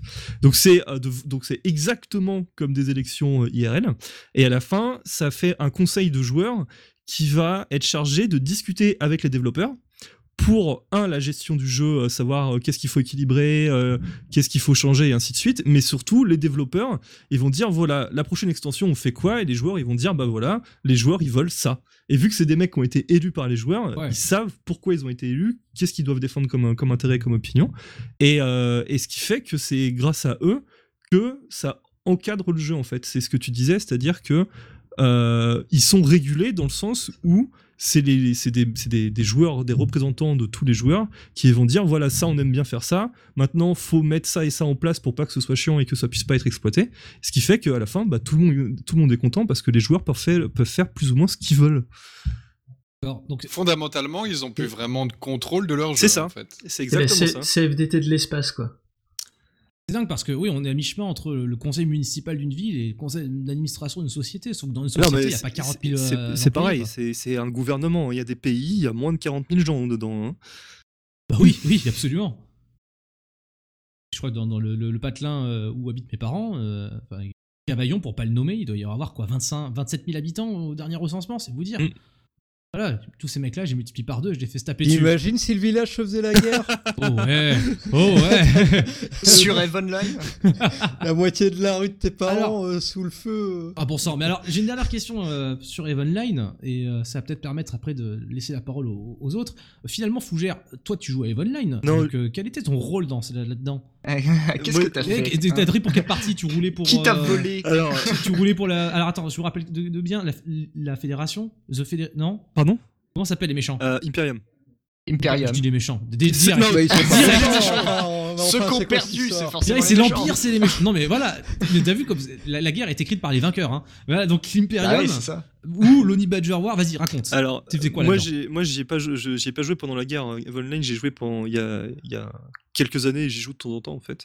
Et en l'occurrence, celle-là, j'y ai pas participé. J'avoue qu'au début, quand j'ai lu les articles, je me suis dit, je vais peut-être relancer mon compte, mais je me suis retenu. Donc en fait, tout ce que je vous raconte là, c'est des, c'est un, un compte rendu de ce que j'ai lu, parce que je, suis des sites qui permettent de, de lire ce genre de compte rendu. Mais quand j'y ai joué, euh, moi, j'étais clairement du côté des connards. C'est-à-dire que j'étais dans une petite euh, corporation de potes où on faisait du PVP, mais du PVP sale, c'est-à-dire du gank. Euh, des, C'est toi qui mettais la bulle sur le alors non, du non, gars. nous, on, euh, était- pour, euh, on allait un petit niveau au-dessus en fait, on avait un, un petit escadron de ce qu'on appelait des, des chasseurs euh, furtifs. Et en fait, les chasseurs furtifs, c'est le vaisseau presque le plus petit du jeu. Euh, Il y a un mec avec un, un mec, un mec qui m'éternue dessus, je meurs, c'est-à-dire je me fais exploser en deux secondes. Mais sur ce vaisseau, tu pouvais embarquer des torpilles qui normalement étaient utilisées que sur des euh, croiseurs, mais genre des, des, des vaisseaux mers, concrètement, des trucs de 15 km de long. et moi, sur mon petit vaisseau, j'en avais deux des comme ça. Et en fait, on faisait un petit escadron de 5-6 mecs, euh, et puis on allait chercher des, euh, des mecs qui étaient en, en a- soit en assez gros vaisseaux, soit euh, des gros marchands avec des, des gros transporteurs, soit des mecs avec des barges de minage qui étaient euh, super grosses et qui pouvaient contenir des tonnes de minerais. Et euh, on, on- juste on les cherchait, on les trouvait, on sortait, on les défonçait et on se barrait. On n'essayait même pas de les raqueter, c'était juste, on était juste là pour exploser des gens. Voilà. Ok, alors j'ai perdu ma fiche d'équivalence avec Game of Thrones. Vous étiez qui à ce niveau-là, on était. pff, Des Dothraki ouais, à peu, à peu près dans ce goût-là. Sauf que nous, on prenait pas d'esclaves, on les brûlait au même temps. Vous étiez torse nu tout le temps Et tu violais leurs Non, femmes non, on les, on tuait au passage, voilà, c'est tout. Non, tu, c'est juste tu slaughter tout le monde et tu te casses. Bah du coup t'es l'armée des morts, je suis désolé. Hein. Les Rivers dans Firefly. C'est ça ouais, hein ouais, les Rivers. c'est Ouais, ça, les Rivers dans ça. Firefly, c'est dans ce goût-là. Firefly, Parce une que eux, chouette ils sont série. sans d'esprit, c'est ça qui fait peur. Voilà, pour ceux, pour ceux qui aiment euh, que, à qui les mots euh, exploration spatiale et piraterie ont fait plaisir plutôt dans le podcast, je vous recommande la Ah série. Firefly. Vous perdrez pas votre temps, c'est court et c'est bien. Et le film qui après est très bien aussi. Et, et Serenity, Ah voilà, oui. qui fait partie, exactement. Mais bon, on dérape sur le, de la culture, je vous laisse googler tout ça tranquillement. Firefly. Donc en fait, tu faisais partie des mecs que tu détestes quand t'es un gros noob et que tu Ah, mets ouais, ouais. déjà deux heures à découvrir les 2500 boutons de l'interface et que là t'as des mecs qui te tombent Ça- dessus qui te alors ça, c'était un autre quoi. truc. À coup de C'était un, autre truc qu'on était aimait Pardon. bien faire, c'était le suicide gank. C'est-à-dire que euh, dans Evenline, dans le, ce que je disais tout à l'heure, dans le high-sec, euh, si tu attaques un mec qui est en train de miner, t'as les NPC qui débarquent et qui t'explosent. Ce qui fait qu'il y a pas mal de, gens qui vont à high-sec et qui prennent euh, donc des, ce qu'on appelle des barges de minage. Donc c'est des vaisseaux qui sont euh, assez costauds et qui coûtent un, petit peu cher et qui sont là pour euh, vraiment engranger du minerai mais super vite. Et euh, il y a des mecs, ce qu'ils font, c'est du semi-AFK, c'est-à-dire ils se mettent dans une, euh, dans une ceinture d'astéroïdes, ils commencent à miner, et il faut voir que le minage c'est assez long, c'est un peu chiant, donc en général ils lancent une petite série sur l'écran d'à côté, et puis euh, ils font leur belt comme ça, tranquillement, une fois qu'ils ont fini, barrent ailleurs. Et ils font ça en high sec pour pas être emmerdés. Du coup, nous, ce qu'on fait, c'est qu'on prend euh, le vaisseau. Alors, on prend pas nos super bombardiers furtifs de la mort qui coûtent un bras. On prend des vaisseaux complètement pourris, mais genre euh, le- la, la première merde qu'on trouve. On lui met euh, les meilleures armes qu'on peut avoir sous la main à ce moment-là. On sort, on va trouver un mec comme ça, on vérifie qu'il réagit pas trop, et puis on lui défonce la gueule. Nous, on se fait exploser derrière, mais lui, il est mort, donc on s'en fout. C'est vrai que quand ton objectif c'est pas la ressource. C'est ça. coup, en euh, fait, on, aimait quoi. bien voilà, tuer les mecs comme ça qui étaient semi-AFK, on se faisait insulter derrière, ça faisait plaisir. Mais alors, alors, si, si je comprends bien, si je comprends bien, je pense que Max qui, qui a joué à Evenline ici, qu'on confirmera. Alors non seulement on a un jeu avec une interface qui a priori est loin d'être accessible et très abstraite, et en plus on a des petits bâtards dans ton genre qui viennent pourrir la vie des nouveaux. C'est ça. Donc, si je comprends bien, euh, la euh, guerre, si je passe ce jeu à Caillou, il va pas trop s'amuser, non? Euh, Bah j'y joue pas, tu vois. Voilà, ou- ou Zep peut-être. Zep, on t'entend pas trop, je crois, depuis tout à l'heure. Ah ouais non mais c'est- passionnant mais c'est complètement abstrait quoi pour moi. euh, je, je joue un petit, enfin j'ai joué un petit peu à Elite mais euh, enfin quand j'avais 5 minutes sans combat ça me faisait chier donc euh, Ouais, C'est- tu impressionnant, des dans mecs qui- l'expérience ouais, ouais. de jeu, quoi. ouais c'est ça des mecs qui peuvent passer leur soirée à regarder finalement. euh, Qu'est-ce que tu vois en fait quand tu mines Tu vois, ton euh, vaisseau euh, près d'un tu astéroïde vois et ton vaisseau t'attends, près d'un et astéroïde. T'as une barre qui se Euh, remplit non, et t'as- puis euh, ouais, quand c'est elle est ça. t'as- remplie tu t'as- non. enfin, t'as- tu tires, un, tu vois un rayon laser qui tape l'astéroïde et puis tu vois le, le, t- voilà, Ouais, comme vois dans ton, cycle de tir qui, qui, qui tourne, qui tourne, qui tourne, et puis euh, tu récupères du minerai, ton, ton cargo se remplit, puis une fois qu'il est plein, et bah, tu te Mais, barres. mais alors du coup ces gens-là ils, avaient quand même des vaisseaux de combat à un moment pour Non, euh, alors, pour s'amuser ou ils fait- faisaient Ah non, parce qu'ils étaient en high sec, donc ils pensaient qu'ils allaient pas se faire ça. emmerder, j'imagine. Non, mais après, je veux dire, tu fais, allez, tu fais euh, ta semaine, tu fais ton minage, t'as ton minerai, tu le non, dépenses. ton- ton- en fait, ton minerai, tu peux, tu peux le vendre. Les, ces mecs-là, ils peuvent euh, éventuellement juste euh, miner pour vendre le minerai, pour s'acheter une plus grosse barge de minage. Le truc, c'est que dans ce jeu-là, euh, je vous parle beaucoup du combat de tout à l'heure parce que je vous parle de la guerre et que moi, c'est ce qui me fait marrer. Mais euh, tu peux, un, euh, gagner ton, ta croûte juste en faisant du transport de marchandises pour des gens, par exemple. Genre des joueurs qui veulent bouger euh, 10 millions de tonnes de blé d'un système à l'autre. Bah, toi, t'arrives avec ton gros vaisseau de transport et tu te dis, bah voilà, moi, je te le fais pour toi si tu me files tant de thunes. T'as des joueurs qui peuvent servir que de réparateurs. Genre euh, des mecs qui vont dire voilà, euh, je suis dans tel système, euh, je suis euh, à moitié mort euh, et venez me chercher, j'ai besoin d'un coup de main. Et bah t'as le SAMU qui va débarquer, qui va réparer son vaisseau, lui refiler un petit peu de fuel. Ah oui, donc t'as as vraiment des t'as métiers, des métiers qui, qui se créent ouais, ouais, dans, dans le jeu. Vraiment, et t'as T'as des convoyeurs de fonds, des policiers, c'est ça, euh, exactement. des connards. Et tu peux, tu peux même jouer dans le jeu sans jamais sortir en vaisseau. Tu peux aller te foutre dans une station spatiale et juste acheter des trucs, les vendre, faire une plus-value et gagner de la thune comme ça. T'es pompiste spatial. Génial. C'est ça, qui est- c'est- c'est ça qui est fantastique par rapport à l'analogie que tu faisais tout à l'heure par rapport au game et tout. C'est en fait c'est exactement ça. Vous vous avez pas rebondi dessus, mais euh, ça reste un RTS, euh, un mélange de MMO euh, au clic à la souris. C'est c'est pas un jeu d'action à la troisième personne où tout ce que Ah tu ouais. fais en temps réel, etc. Il n'y a Mais- pas de réflexe à avoir, par exemple, Fougère? Pardon? y Est-ce qu'il y a des réflexes à avoir Alors, euh, ça, dé- dépend des combats. c'est ce que j'ai envie de dire. C'est-à-dire, tu, quand tu te bats contre les. euh, comment dire le, le, le jeu, c'est-à-dire, tu as, des vaisseaux qui sont contrôlés par l'IA euh, où tu peux aller les détruire pour faire des missions, enfin faire du PvE standard. Tu peux. T'as pas besoin d'être extrêmement skillé en combat. Euh, quand tu vas commencer à faire du PVP, euh, ça dépend des mecs contre qui tu vas tomber. Tu peux tomber contre des noobs et euh, du coup, euh, t'as pas besoin d'avoir énormément de réflexes. Tu peux tomber contre des mecs où euh, si tu déclenches pas tel équipement à tel moment pour éviter tel truc et pas surchauffer et pas te retrouver sans électricité, tu meurs en deux secondes. Genre, euh, Ah Bah, ouais, je vous connaissez les principes de rotation dans les MMO ou les jeux de du Ouais, genre C'est en fait c'est exactement ça quoi. C'est il faut connaître sa rotation et il faut faire gaffe à la vie etc. Et il y a des éléments qui permettent de euh, euh, rester euh, le maximum en haut pour euh, ne pas se faire défoncer quoi. C'est en fait il faut bien connaître son vaisseau, ses skills etc. Et puis comme Donc, tu euh, construis toi-même, euh, tu, tu choisis ce que tu vas pouvoir utiliser aussi. Tout à fait. Donc après, c'est c'est vrai que quand tu parlais des métiers juste avant, c'est ça qui est assez cool, c'est que, euh, bon, si tu passes le cap de, justement, aujourd'hui, avec tout ce qui s'est créé autour du jeu, euh, t'as tellement de choses à assimiler que si t'es pas accompagné par quelqu'un, c'est vraiment très, très complexe. Ouais, ça c'était ce que j'avais demandé. En fait, là maintenant, allez, tu m'as convaincu, je veux essayer Eve. Euh, je me crée mon petit compte. Alors c'est un abonnement euh, déjà. c'est un abonnement, ouais. Donc je, je, ouais, au mois, donc je prends mon petit abonnement au mois. Qu'est-ce que je fais le Bah, premier mois alors- Alors t'installes le client et ensuite Fougère te prend tout ton blé. C'est- c'est- c'est- c'est un peu la Alors, pression euh, de Dieu, quoi. Je fais vais passer, dé- je vais tu fais passer mon mois à me faire hein. euh, arnaquer par, par des mecs, euh, me faire pirater et euh, finalement je vais me mettre dans. Ah, il faut te Eh, trouver une petite alliance euh, posée, quoi. Ah oui, mais attends, je suis tout seul. Tu vois, je, je, imaginons, je connais personne euh, qui, qui est dans le jeu. Je m'inscris, il y a des forums, Alors, euh, euh, des trucs officiels. Dans l'interface, Bah, justement, euh, il y a quelques années, en arrière, c'était c'était le gros problème du jeu, c'est-à-dire que les nouveaux joueurs partaient avec un, un- un gros handicap pour plusieurs raisons. Un, euh, ils connaissent pas le jeu, euh, ni l'interface, ils connaissent pas comment, ils savent pas comment ça fonctionne, mais surtout euh, le comment dire, le système de progression dans le jeu est assez particulier, c'est-à-dire que tu as des skills qui, que tu dois monter pour pouvoir piloter ou utiliser des équipements. C'est-à-dire, euh, tu peux, euh, genre, tu as, des frégates, c'est un type de vaisseau. Quand tu as frégate niveau 1, bah, tu peux utiliser tel type de frégate. Quand tu as frégate niveau 5, tu peux utiliser euh, genre une frégate qui est pas forcément plus grosse, mais euh, qui peut faire plus de trucs. Et euh, en fait, ces skills-là, tu les gagnes pas euh, en temps réel, tu les gagnes en les déclenchant, c'est-à-dire ta frégate 1, pour apprendre frégate 2, il faut que tu attendes une heure. Pour apprendre frégate 3, il faut que tu attendes 2 heures.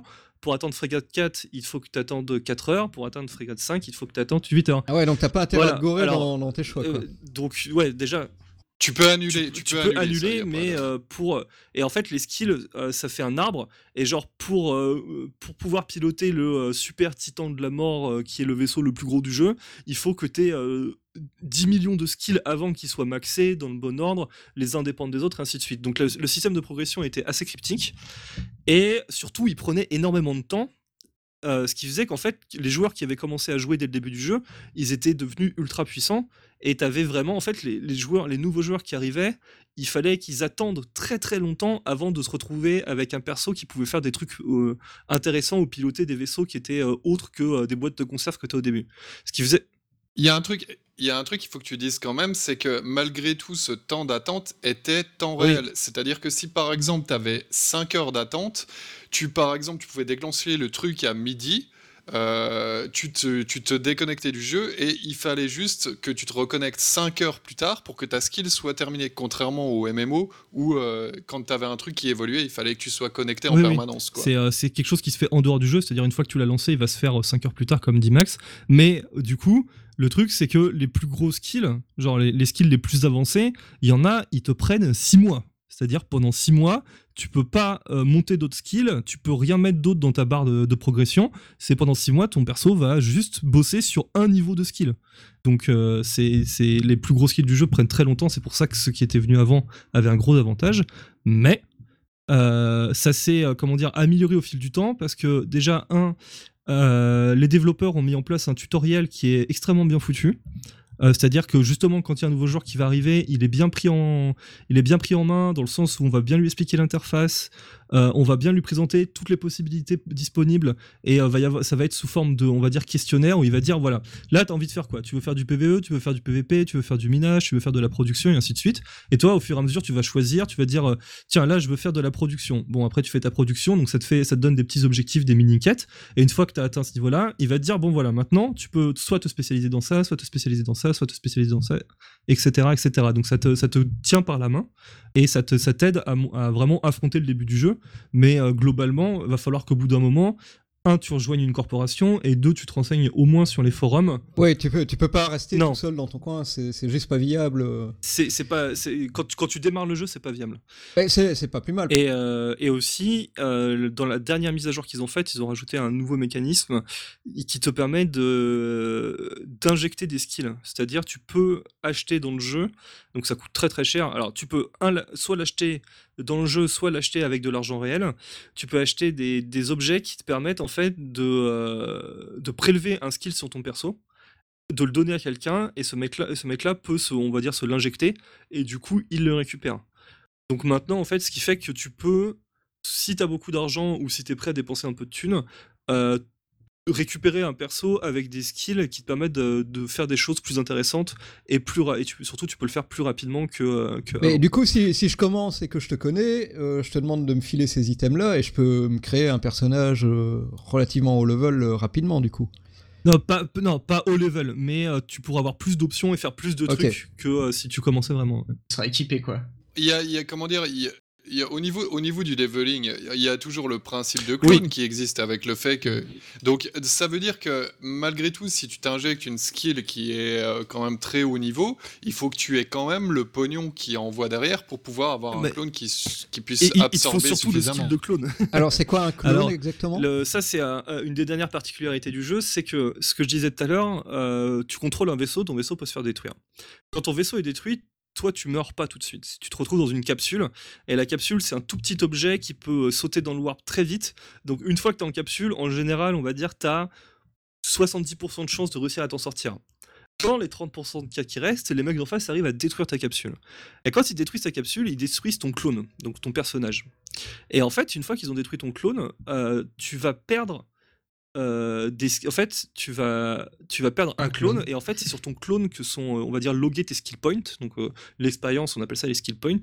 Et, en fait, si par exemple, tu as, un perso, euh, un perso qui est arrivé à 24 millions de skill points, 24, euh, ouais, c'est ça, 24 millions de skill points, euh, et que ton, ton perso meurt, il faut que tu aies un clone de sauvegarde où tu puisses, euh, qui- que tu puisses récupérer pour reacheter un vaisseau et repartir dans l'espace. Mais, Mais tu conserves tes skills. mais non, justement, si ce clone, si tu Attends, le mec qui a investi 6 mois dans son skill là, Euh, que tu racontais tout à l'heure, il a perdu son skill. Pas forcément, parce que si tu as un clone de sauvegarde, en fait, ton clone de sauvegarde, il va avoir une limite de skill point.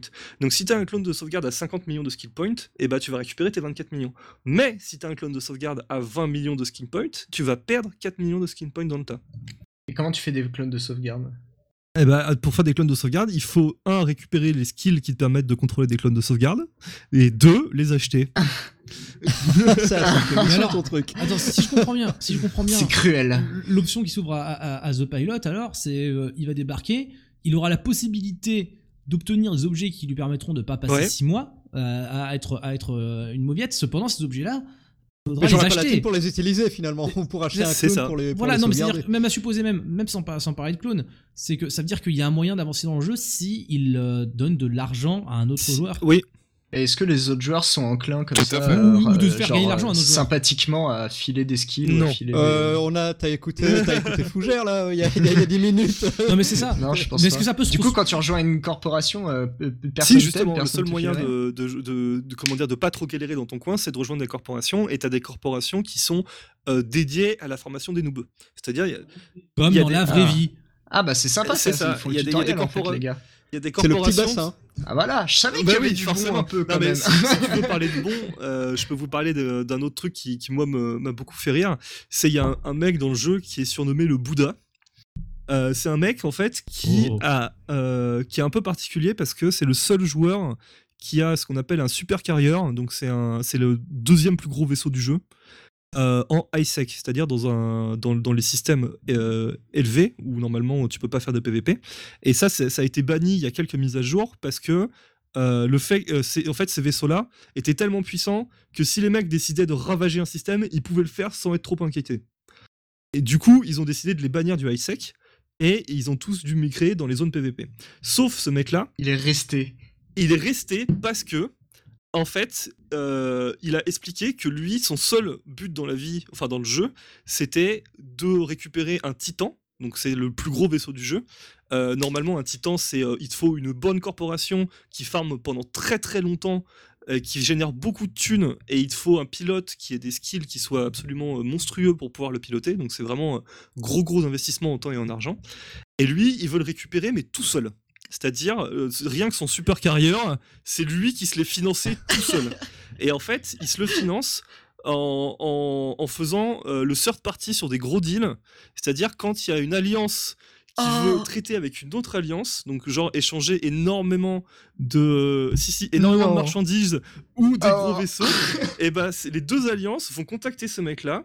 Euh, Il y en a une qui va lui filer les, la thune, il y en a une qui va lui filer les goods, et lui, il va faire l'échange et il va garder une commission. Alors attends, attends, pourquoi il faut un intermédiaire? Et parce que justement, c'est parce que C'est un le- trader, le gars, quoi, en fait. Mais parce que c'est pour la confiance. Parce que le mec, il te regarde, t'explose, voilà pourquoi. Parce que si- sinon, tu peux voler ton, ton adversaire, Tu j'imagine, peux vo- euh, si tu te démerdes bien, quoi. tout ça, euh, en fait, exemple extrêmement con. Le mec, c'est Euh, la paix, en fait, à lui tout mais, seul. alors, non mais, non, mais c'est intéressant parce que dans ma tête je pensais à une interface du style euh, mais rentrez ce que vous voulez donner ici, l'autre il rentre dans une autre case, appuie sur OK et il y a le transfert qui se fait. Genre une banque Tu quoi. peux faire tu des transferts comme ça, mais euh, Après, tu peux tu- attaquer le mais gars. non, c'est pas ça. C'est qu'en fait, tu peux faire des transferts comme ça, mais tu peux le faire que dans une, euh, dans un, à un même endroit. C'est-à-dire, il faut que Il soit physiquement présent. voilà, il faut que les, euh, comment dire, les biens que tu échanges et la thune que tu échanges soient physiquement au même endroit. En général, c'est dans une. Ah oui, c'est pas un virement Voilà, quoi. En général, en général c'est dans une station. Et le truc, c'est que celui qui a la thune, il s'en fout. Mais celui qui ramène le matos, s'il se fait attaquer sur le trajet, il est dégoûté. En fait, c'est un deal de drogue. Non, c'est pas un deal de Non. drogue, ça peut être des, des deals, des deals courants. mais euh, Ah non non non, mais je Non, veux dire c'est non mais je veux dire le- exactement le même principe. voilà, le- les rapports de force sont ceux d'un deal de drogue. C'est-à-dire Oui. que c'est pas tu fais pas un virement par carte bleue euh, ouais, mais avec une banque qui garantit euh, le défaut de paiement quoi, c'est que là t'as quelqu'un il n'y a, pas d'interface dans Oui, le jeu oui. vidéo qui te dit il y a, y un souci, risque quand tu fais un échange, Tu- tu- le mec peut très bien fermer la fenêtre euh, échange, sortir un flingue et, Et donc, zapper. du coup, lui sert de third party Ok. parce qu'en fait, euh, il s'est construit la réputation euh, d'être un mec qui voulait pas euh, foutre la merde, ni faire du PVP, ni attaquer les joueurs. Il voulait avoir son titan, et il a dit pour avoir mon titan, le moyen le plus simple, c'est faire ça. Et en fait, ce qui s'est passé, c'est que pour pouvoir faire ça, euh, le mec, à la base, ce qu'il a fait, c'est qu'il a miné le, minéral le plus commun du jeu, ça s'appelle le Velspar. Il l'a miné pendant des années, des années, des années. Il en a fait un stock. Et en fait, ce truc-là ne se vendait pas, mais vraiment des clopinettes. Ça, ça valait rien. Les mecs comprenaient même pas pourquoi il faisait ça. Et en fait, il s'est constitué le plus gros stock du monde. De la Et au bout galaxie. d'un moment, et voilà, de la galaxie. Et au bout d'un moment, il y a eu une mise à jour qui a fait que tout le monde, absolument tout le monde, avait besoin de Velspar. Et c'est lui qui avait le plus gros stock disponible. Donc à ce moment-là, il s'est fait une thune absolument monstrueuse. Et avec cette thune, il s'en sert en fait comme garantie parce qu'il dit voilà, moi j'assure le deal, c'est-à-dire s'il y en a un des deux qui déconne au bout d'un moment, je pourrais le terminer. C'est-à-dire je peux baquer et euh, genre payer à la place du mec ou rembourser les, euh, les trucs qui ont été perdus. Donc, vous savez que moi, je vais pas vous embrouiller. Et les gens lui ont fait confiance, et ça a commencé, il a commencé à faire ça, et maintenant, en fait, c'est devenu littéralement le Bouddha du jeu, et qu'à chaque fois que tu veux faire un trade sécurisé, tu passes par lui. Donc en fait, c'est- une banque le gars. C'est une banque. C'est la seule euh, voilà. banque du jeu euh Non, non, il y a, bah non, parce qu'en fait, euh, ça c'est aussi un truc intéressant, c'est qu'il y a un économiste qui bosse à plein de temps sur EVE Online pour réguler l'économie du jeu, et le studio va soit injecter, soit retirer des liquidités pour garder un niveau économique stable et euh, viable. Alors justement, j'ai une question ouais. par rapport à ça. Tout à l'heure, on évoquait, euh, tu sais, le côté, euh, on a l'argent du jeu qui te permet d'avoir un abonnement, etc. Et Ouais. tout l'argent qui implique euh, les, les guerres, etc. Et Ouais. le truc que je me dis, c'est c'est que ces gens qui sont immergés dans ces conflits et dans ces guerres ont forcément de l'argent qui provient des ressources qu'ils récupèrent, de, de tout ce qu'ils font dans les différents systèmes, etc. Oui. Sauf que euh, si on considère que ces gens-là jouent tout le temps au jeu, mais qui passent la plupart de leur temps libre sur ce jeu-là, ça veut dire que leur abonnement est payé par le temps qu'ils passent sur le jeu. Oui. Ça représente quelle masse de joueurs par rapport à ceux qui vont payer leur abonnement en argent réel? Autrement dit, Euh. ma question c'est euh, l'éditeur aujourd'hui, combien de pognon il se fait en réel par rapport au pognon qu'il ne voit jamais arriver parce que des gens passent H24 sur le jeu à générer leur abonnement? Très bonne question. Euh, alors c'est une bonne question. Euh, J'ai pas. Alors je, je pourrais pas. te- je pourrais pas te donner de chiffre exact. Euh, mais je sais. En fait, euh, je pense qu'il y a une encore une, Je pense qu'il y a une grosse grosse masse des joueurs qui utilisent l'argent du jeu pour payer leur abonnement. Parce que sur les 40 000 joueurs qui sont là-bas en permanence, on va dire les, les 40 000 joueurs, c'est la, base stable du jeu. Donc du coup, ça fait que c'est des mecs qui vont y jouer, euh, qui vont y jouer assez pour pouvoir payer leur abonnement avec le temps qu'ils ont en jeu. Mais en fait, c'est pas tellement l'abonnement qui est intéressant, c'est le fait que tu puisses acheter un mois d'abonnement avec la thune, parce que tu peux effectivement t'abonner, mais l'item que tu peux acheter et échanger contre de l'argent du jeu ça s'appelle le Plex. Et je sais que en fait, euh, il y a énormément de gens qui vont en acheter, qui vont acheter des Plex ponctuellement pour avoir un, afflux de liquidité rapide. Et c'est surtout, surtout, je pense que c'est surtout comme ça qu'ils euh, récupèrent euh, de la thune. D'accord, donc c'est quand, quand j'ai besoin d'argent dans le jeu, j'achète un Plex avec. euh, Avec ton argent réel, c'est ça, ouais. Et je le revends dans le jeu, quoi. Voilà. Et du coup, le- comme ça, il y a plein de gens qui. Mais ça, je me souviens, c'était pareil sur Dofus, moi aussi. C'est ça. C'était exactement pareil. C'était des mecs qui achetaient des abonnements et me, me le filaient contre de l'argent du jeu, quoi. Donc glo- globalement, euh, de toute façon, il n'y a, pas- il y a pas de miracle. En même temps, euh, le jeu est toujours là. Donc ça veut dire qu'à mon avis, ils sont à un équilibre financier qui est correct. Mais en fait, aujourd'hui, l'argent est généré par euh, les microtransactions autour du jeu et non Oui, pas plus par l'abonnement. forcément avec l'abonnement. quoi. cette forme d'émancipation économique. C'est c'est intéressant parce que j'avais lu, euh, euh, mais bon, c'est une ouverture un petit peu trop vaste pour être abordée ce soir, un sujet à, à propos de, de Minecraft. De l'article était en colère contre Minecraft puisque, euh, enfin, ouais, excusez-moi, je, je me rappelle plus du, du- du- genre de l'auteur. Euh, l'auteur avait euh, avancé que Minecraft c'était un jeu qui était fabriqué par ses joueurs. Bon, alors en, en pratique, c'est pas un, un jeu solo et un jeu multi aussi, Minecraft. Mais donc sur la partie multi, même, même sans parler de multijoueur, mais juste sur la partie. euh, L'attrait du jeu, en fait, était suscité par les gens qui créent des choses dans Minecraft. Ou les gens achetaient Minecraft pour reproduire ces choses-là ou pour, euh, et pour, pour travailler à nouveau à faire d'autres choses, à les montrer sur YouTube. Et le point de vue de l'auteur, c'était. En fait, euh, Minecraft se vend uniquement parce que les gens font des, des- des trucs avec, donc c'est du travail gratuit, donc euh, Microsoft, c'est des, vilains exploitants capitalistes. Et euh, je me demande s'il n'y a pas une logique un Pas peu ça. similaire. Voilà, mais je pense qu'il n'y a pas une logique un peu similaire dans des jeux basés sur du gameplay émergent, puisqu'en fait, Minecraft, on a pratiquement inventé l'expression pour parler, pour désigner l'expression gameplay émergent, on l'a quasiment euh, popularisé pour désigner le gameplay de Minecraft. On l'a employé à nouveau ce soir même pour parler d'Eve Online. Et, euh, et ces jeux-là, c'est c'est paradoxal parce que d'un côté, ils, ils représentent aussi une sorte de panacée du roleplay. De faire un jeu, un système où naturellement donc, émergent euh, des mécanismes comme quoi un tel va devenir banquier, un autre va devenir euh, ambulancier, comme tu disais, il y aura des pirates, des choses comme, ça. Voilà, sans pour autant que le développeur euh, contrôle tout. euh, Enfin, il laisse les, les- les- le- le- un système humain se mettre en place. Il y a une forme de panacée. C'est-à-dire que, sans parler de questions d'interface ou de menu déroulant et le côté un petit peu Microsoft Excel qu'il peut y avoir sur ce genre de jeu, je pense que Caillou sera d'accord avec moi, ou, ou Zep, c'est il y a un côté attrayant de se dire maintenant je vais me connecter, j'appuie sur entrée et je vais être qui je veux et, euh, et je vais me battre avec une poêle ou alors je vais prendre un pistolet laser puis je vais je vais aider mon prochain ou alors je vais être un salaud et, euh, et, euh, et- et voilà on peut c'est c'est ça du roleplay une sorte de Oui. de panacée C'est Ouais, exactement ça. Parce que j'irai pas trop jouer, mais par contre, lire les histoires de ce qui s'y passe, effectivement, c'est hyper Voilà, intéressant. ou les vivre dans la mesure où tu es capable de les vivre dans Mais Ouais. c'est, c'est, t'as parfaitement raison parce que ça, c'est un des trucs dont j'ai pas parlé tout à l'heure. Mais l'Imperium, Ouais. euh, c'était un, un empire, mais l'empire, il était dirigé par une personne. Il y avait un mec qui était à la tête de tout ce bordel. un humain un humain. Et donc, du coup, ce mec-là, concrètement, grâce à un jeu, il a pu devenir euh, le, le- un- un- un- limite un empereur.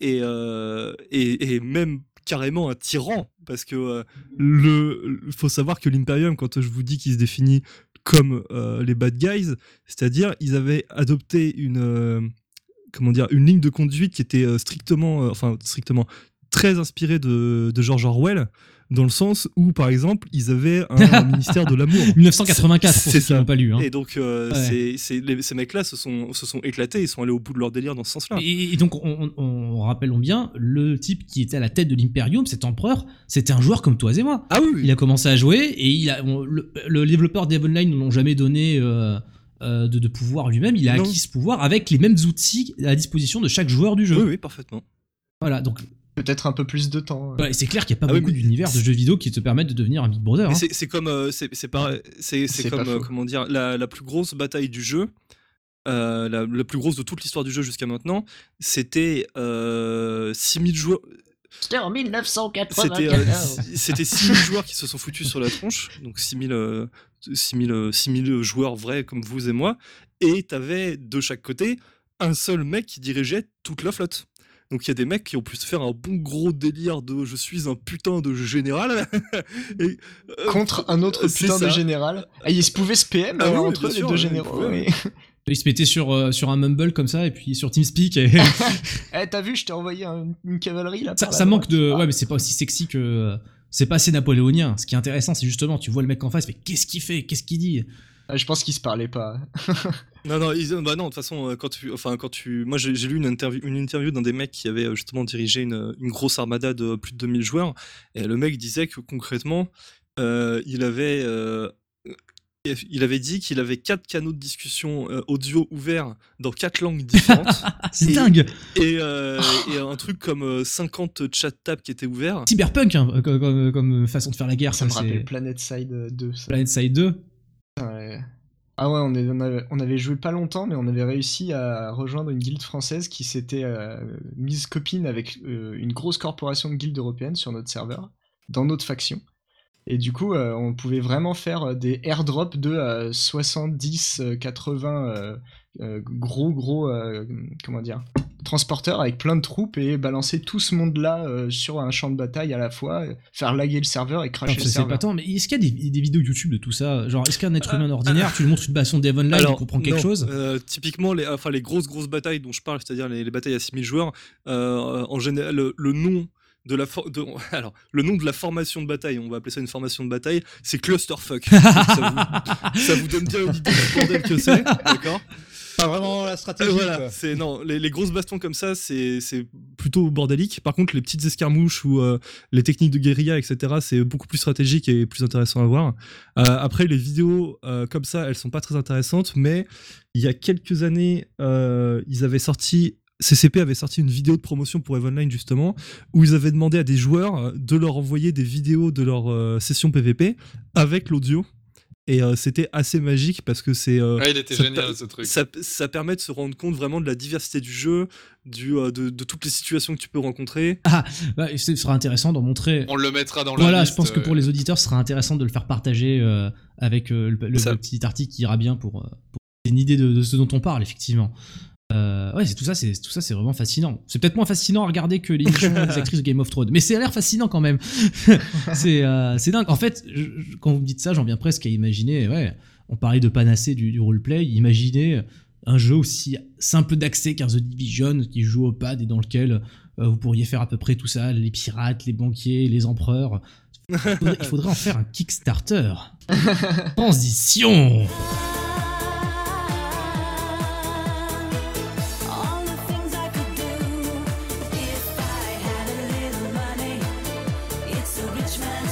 c'est le meilleur jingle du monde. Oh ouais, les Kickstarter. Alors quand je dis ce mot-là, effectivement, je pense que pour la plupart des gens qui nous écoutent, le réflexe serait oh, Oh. Ou, pas. Mais bon, moi c'est le réflexe que j'aurais eu en tout cas. Kickstarter, c'est un sujet euh, dont on a beaucoup parlé, y compris sur Factor News. Si vous cherchez euh, dans notre moteur de recherche très bien dissimulé euh, le mot Kickstarter, vous verrez que on ne s'est pas privé d'en parler, y compris quand il s'agissait de jeux qui sont toujours pas sortis aujourd'hui, après parfois un, deux ou trois ans d'une campagne qui a pu atteindre son objectif, et, ou pas d'ailleurs. Enfin, truc avec les Kickstarter, c'est que c'est- un sujet assez dense, assez complexe. Les choses ont aussi beaucoup changé depuis les débuts, euh, depuis l'époque où euh, Tim Schafer se chopait des millions en proposant aux gens de faire un jeu à l'ancienne, euh, où Keiji Inafune s'est fait des millions en proposant aux gens de faire un Megaman à l'ancienne, euh, où comment il s'appelle Igarashi, euh, dont le prénom m'échappe, a, a gagné des millions en proposant aux gens de faire un Castlevania à l'ancienne, et ne parlons même pas de Yu Suzuki qui a gagné des millions en proposant aux gens à faire Shenmue 3. Donc du coup, dans tout ce festival, il est un peu difficile de se repérer et euh, on ne va honnêtement pas vous faire un, propos exhaustif sur la question ce soir, ça prendrait des, plombes. Mais euh, par contre, euh, j'ai passé le mot, nous, avons passé- nous sommes passé le mot avant cette émission euh, chroniqueurs pour aborder peut-être quelques histoires personnelles avec Kickstarter. Sait-on jamais, peut-être qu'ici euh, des gens euh, que je qualifierais euh, de faibles auraient senti leur carte bleue titiller un jour et auraient donné leur, petit rond à un projet qui leur tenait à cœur. Peut-être que ce projet est abouti depuis, peut-être qu'ils se sont eu le sentiment de se faire enfler, ou peut-être qu'ils n'ont jamais donné de pognon, parce que ces choses-là, ils n'en mangent pas. Alors, je me tourne vers, euh, bah, vers The Pilot, vers Frostis, tiens. Commencer par Frostis. Sans ne pas t'avoir trop entendu dans cette Ouais. première partie de l'émission, Frostis, as-tu déjà kickstarté Euh, jamais, non. Jamais, Bien, j'ai bien fait de commencer par toi. Non, par contre, T'as déjà- non, par contre, euh, j'ai euh, j'ai des trucs qui sont euh, qui proviennent de Kickstarter. Par contre, une fois que c'est une fois que c'est sorti, quoi. D'accord, donc tu, as- tu, tu possèdes des objets qui ont été, qui, qui ont existé parce que Kickstarter a permis de les financer. Euh, un objet du quotidien que j'utilise bah, tous les jours, hein, forcément, c'est ma People Time, une, une montre. Alors ouais, alors euh, c'est une Euh, montre connectée. Ouais, ouais, ouais, c'est une montre connectée, ouais, qui me permet de juste de pas sortir mon téléphone de ma poche. Alors euh, juste euh, rapidement, euh, vous avez utilisé des montres connectées, euh, vous autres ici Pas du tout. J'ai à peine un smartphone, donc. euh, D'accord. Ah, je, je crois, je crois bien que je suis le seul à pouvoir avoir essayé une montre connectée en fait. Quelle chance. non, non, enfin, eh, Est-ce que ça a changé ta vie? Non, alors non, alors je l'ai essayé. Essayé, c'est même pas essayé en fait. Euh, C'était simplement, j'ai j'ai des collègues qui possèdent des montres connectées, notamment un qui possédait une Apple Watch, et euh, donc tout naturellement, ma curiosité s'est portée vers euh, l'Apple Watch, soi-disant la Rolls des montres connectées. Il m'a montré un peu ce qu'il faisait avec. Et effectivement, euh, ça m'a pas spécialement transcendé. Mais peut-être que c'est différent avec euh, la Peeble de Frostis. Alors, euh, Ah non, non, non, c'est pas, c'est pas ultra transcendant non plus. Hein. Une montre, ça donne l'heure. Hein. C'est le- vraiment le truc de et base. tes textos aussi, non? Euh, ouais, des SMS, des, des conneries. En fait, c'est les notifications, quoi. C'est juste un. C'est juste un- le, le téléphone éteint en fait, l'heure et les notifications. Ouais, c'est comme si t'avais un écran déporté. C'est tout simplement ça. hein. Le mec pour ça que ça blasé de son achat, quoi. Ouais, moi, j'aime bien. Moi j'aime bien, hein, je m'en sers pour les courir, euh, pour plein de trucs quoi. Et euh, d'ailleurs la People Time 2, qui est en, en ce moment en train de... Enfin, qui est, qui est sur Kickstarter en ce moment en fait. Et euh, là par contre, là je me tâte vraiment à acheter directement le, le produit en, en bac quoi. D'accord. Ils sont déjà 7 millions, de- 7,8 millions de dollars sur 1 million demandé, il reste 34 Ah ouais, jours. quand même. Ils Oh ont bah, ça dépassé, va. non? Fois, fois 7 Ouais, ça? Ouais, va, fois ça, sept, Mais c'est pas tant. ça va C'est sortir. c'est pas tant parce que euh, euh, je vais poser une question faussement candide. Dans mon esprit, Kickstarter sert aussi à financer des choses qui n'auraient pu exister avec un circuit de financement classique. Or, des montres connectées, Apple en fait, Samsung en fait, euh, Motorola en fait. Pourquoi Ouais, mais- Peeble Pourquoi les gens continueraient à filer des sous à, à Peeble? Peut-être que Escalade particulière. voilà que Je pense, je pense que je pense que c'est juste parce que c'est justement ça. C'est c'est pas Sony, c'est pas Apple, c'est pas Samsung. C'est une petite boîte. en Alors, c'est open source euh, Trois mecs. euh, Ouais, c'est open source. Ouais. ouais, ouais, tu peux faire, euh, tu peux développer dessus. Tu, si tu veux mettre une appli, euh, tu peux connecter ton appli à ça marche sous Linux? euh, ouais. Ah, c'est bien. Non mais c'est bien. Bon, ça, bah, ça me plaît. Je, je suis content. C'est où qu'on signe. Je rigole pas du tout, au contraire. Et c'est surtout, et, et- et Ah, surtout, c'est, bien, ouais. euh, et surtout, c'est très con, mais euh, une montre qui dure plus de 24 heures, c'est quand même important. Ah oui. Euh, Elle dure ouais. combien de temps, tiens? Euh, là, c'est une, c'est une petite semaine. Il faut- il y, a- quand Ah même ouais, bien mieux qu'un téléphone. Ouais, il y a quand même le Bluetooth qui est allumé toute la, toute la journée dessus, donc Oui, forcément. alors euh, sachant que l'autonomie d'un Apple Watch, euh, elle est peut-être un peu plus faible que ça, non? Il y, a, il y a tout ce concept. Bah, c'est Voilà, une journée. t'es supposé la brancher tous les euh, soirs. Ouais, Si- c'est entre, c'est entre 18 et 24 heures. Ça si dépend pas des ton montres. téléphone, euh, elle fait quoi en fait? Elle peut quand même recevoir des trucs? Ah non, si j'ai pas mon téléphone, euh, en fait, Elle bah, fait ça, l'heure. ça Elle me fait- sert de, de, ouais, ça me sert d'heure, Elle ça fait me quand même sert de, de conneries en plus, quoi. Mais euh, c'est très très gadget, mais euh, justement, c'est ça le truc. D'accord. C'est que c'est gadget, et que ça sert à rien, donc c'est important. Non, mais tu, Ouais, tu- toujours. Tu dis ça d'un air blasé, mais euh, là par exemple, tu dis la, la, la version 2, elle est baquée à 7 millions d'euros pour Ouais. 1 million demandé. Est-ce que c'est révélateur de la qualité du produit, le fait Ouais, que ce ouais, soit franchement, aussi oui. suivi? Ouais, franchement, ouais. Là, la version 2, il y a un GPS qui est. euh, Enfin, il y a. y- y- y- ils ont mis quand même des, des nouveautés dedans. Euh, après, ouais, ça, ça reste un bon produit, quoi. Euh, Pour le prix que ça coûte, ça reste un bon produit. Donc tu ne l'échangerais pas contre, franchement, euh, contre une Apple Watch ou contre une moto euh, 360 Non, non, non, même pas, non, parce que j'aime pas plus que ça le design et euh, et, euh, et c'est trop fermé aussi, quoi. C'est euh, Apple Watch, bah si t'as pas un iPhone, t'es niqué. Oui, oui, tout à Presque. fait. Tu utilises un Euh, Android comme smartphone? Ouais, j'ai un Android, ouais. Euh, les, les autres montres, les Samsung, bah, le problème c'est l'autonomie. Euh, Il y a la taille aussi, mine de rien, parce que moi j'ai un petit poignet. Euh, j'ai pas envie d'avoir une, une sorte de, de monde Power Rangers au, au poignet, quoi. Donc forcément, la, la People Time, moi, me va très très bien, quoi. Et en, en plus, il y a d'autres trucs euh, cool. Il y a genre des. euh, je, je crois qu'il y a un autre Kickstarter qui a été lancé, je suis pas sûr. En gros, c'est tu peux changer le, le bracelet de la, de la montre et il y a un bracelet batterie en même temps.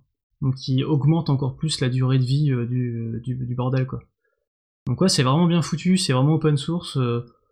Ça m'étonne même pas moi de voir le, le truc là à, à presque 800, euh, enfin à presque x8 en fait euh, au nombre de au nombre de Oui. quoi. Et donc, Et pourtant il y a que il y a, il y a même pas 42 000 contributeurs. Ils sont déjà 7,8 millions. alors, et donc ça, c'est l'open source qui a rendu ça possible. Enfin, l'open source, le Kickstarter, en fait, le principe d'avoir demandé directement de l'argent euh, au public. Je pense que c'est ça, ouais.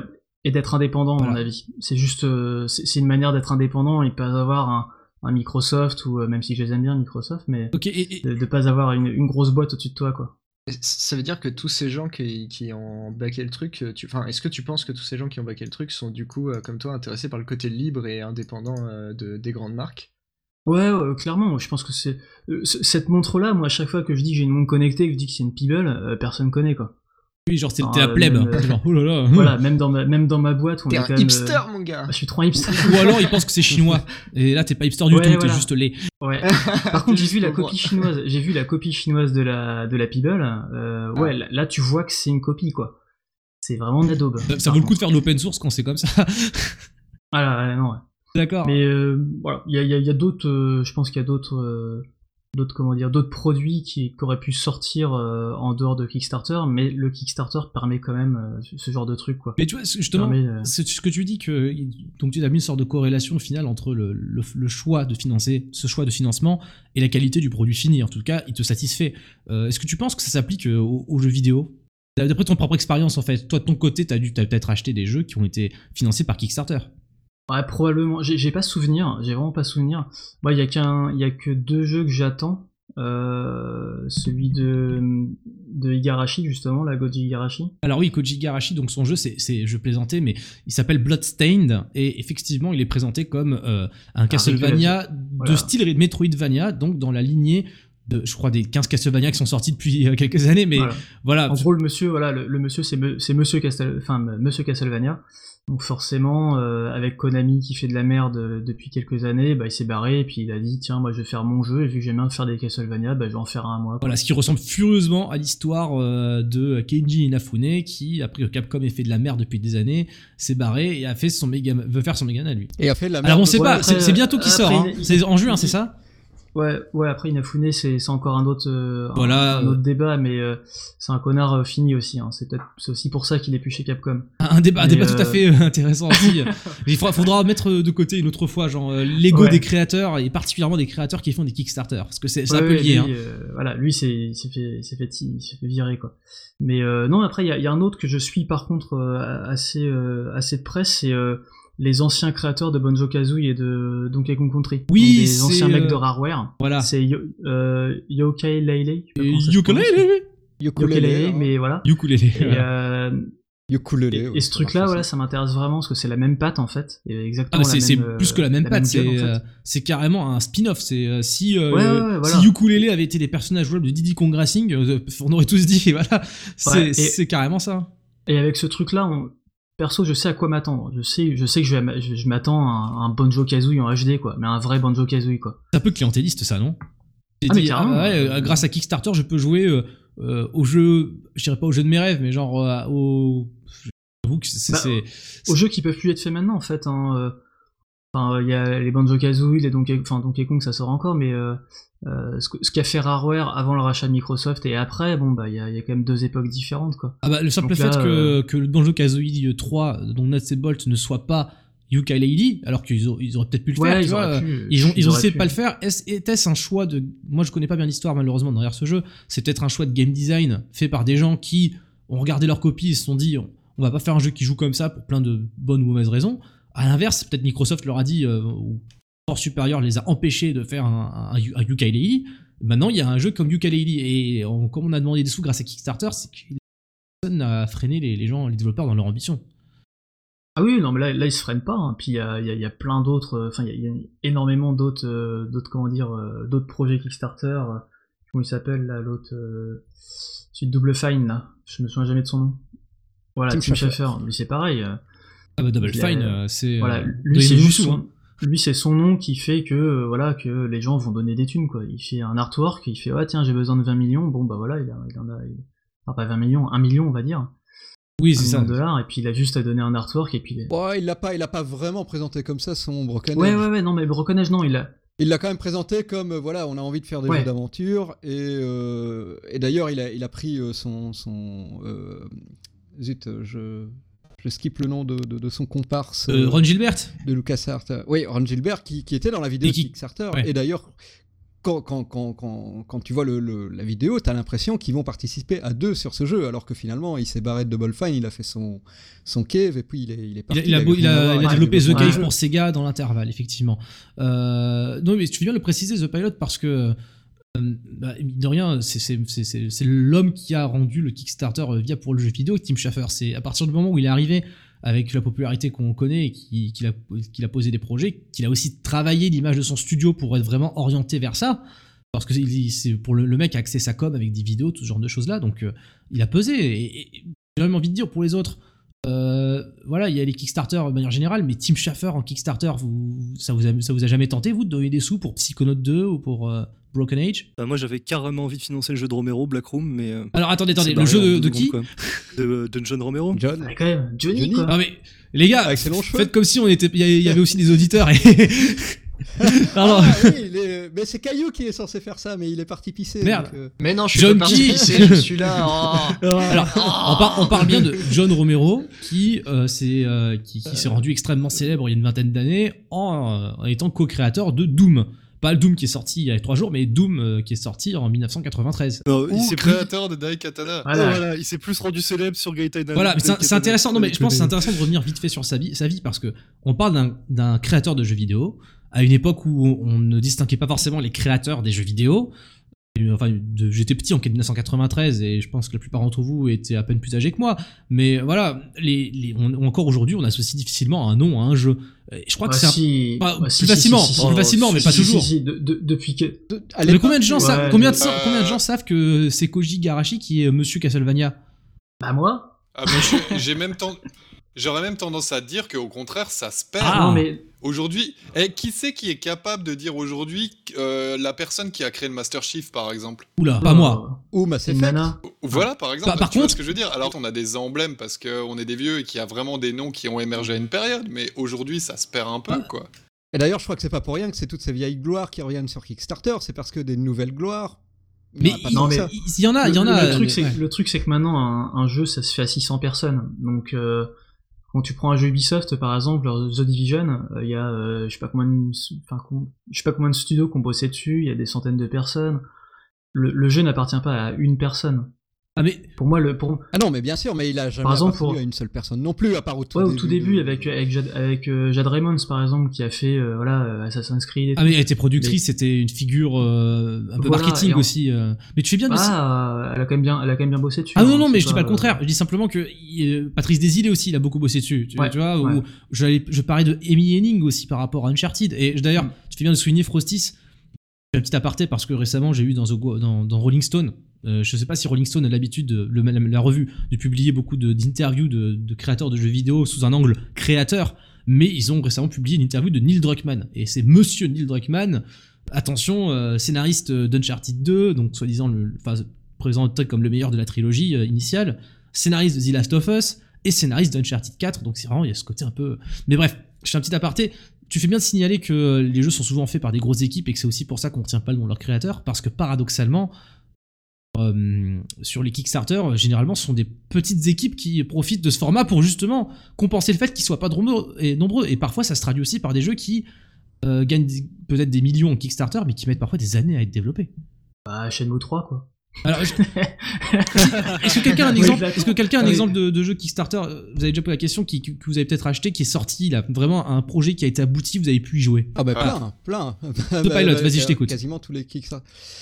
Bah déjà le, le- moi j'ai découvert le Kickstarter avec Broken Edge de toute Mm. façon. Euh, je crois que la, la- la majeure partie des gens, même si ça existait bien avant pour le jeu vidéo et d'autres, je crois que c'est quand même lui qui a lancé un petit peu la, la mode et qui a ramené quand même pas mal de thunes et qui a du coup fait enchaîner des, des tonnes de personnes comme euh, euh, Chris Avalon pour, euh, pour son Wasteland 2. Belle réussite là pour le coup. Donc voilà, rappelons vite fait, donc Broken Age, euh, jeu d'aventure inspiré des point and click que développait Tim Schafer.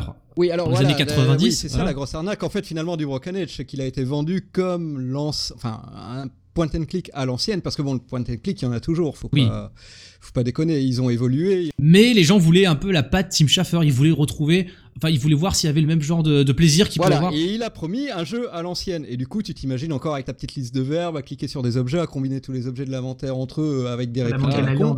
Et finalement, le, le- le Broken Age, euh, ça a été hyper simplifié. T'as t'as- t'as pas des mécaniques hyper complexes et ça a rien d'un d'un point and click à l'ancienne.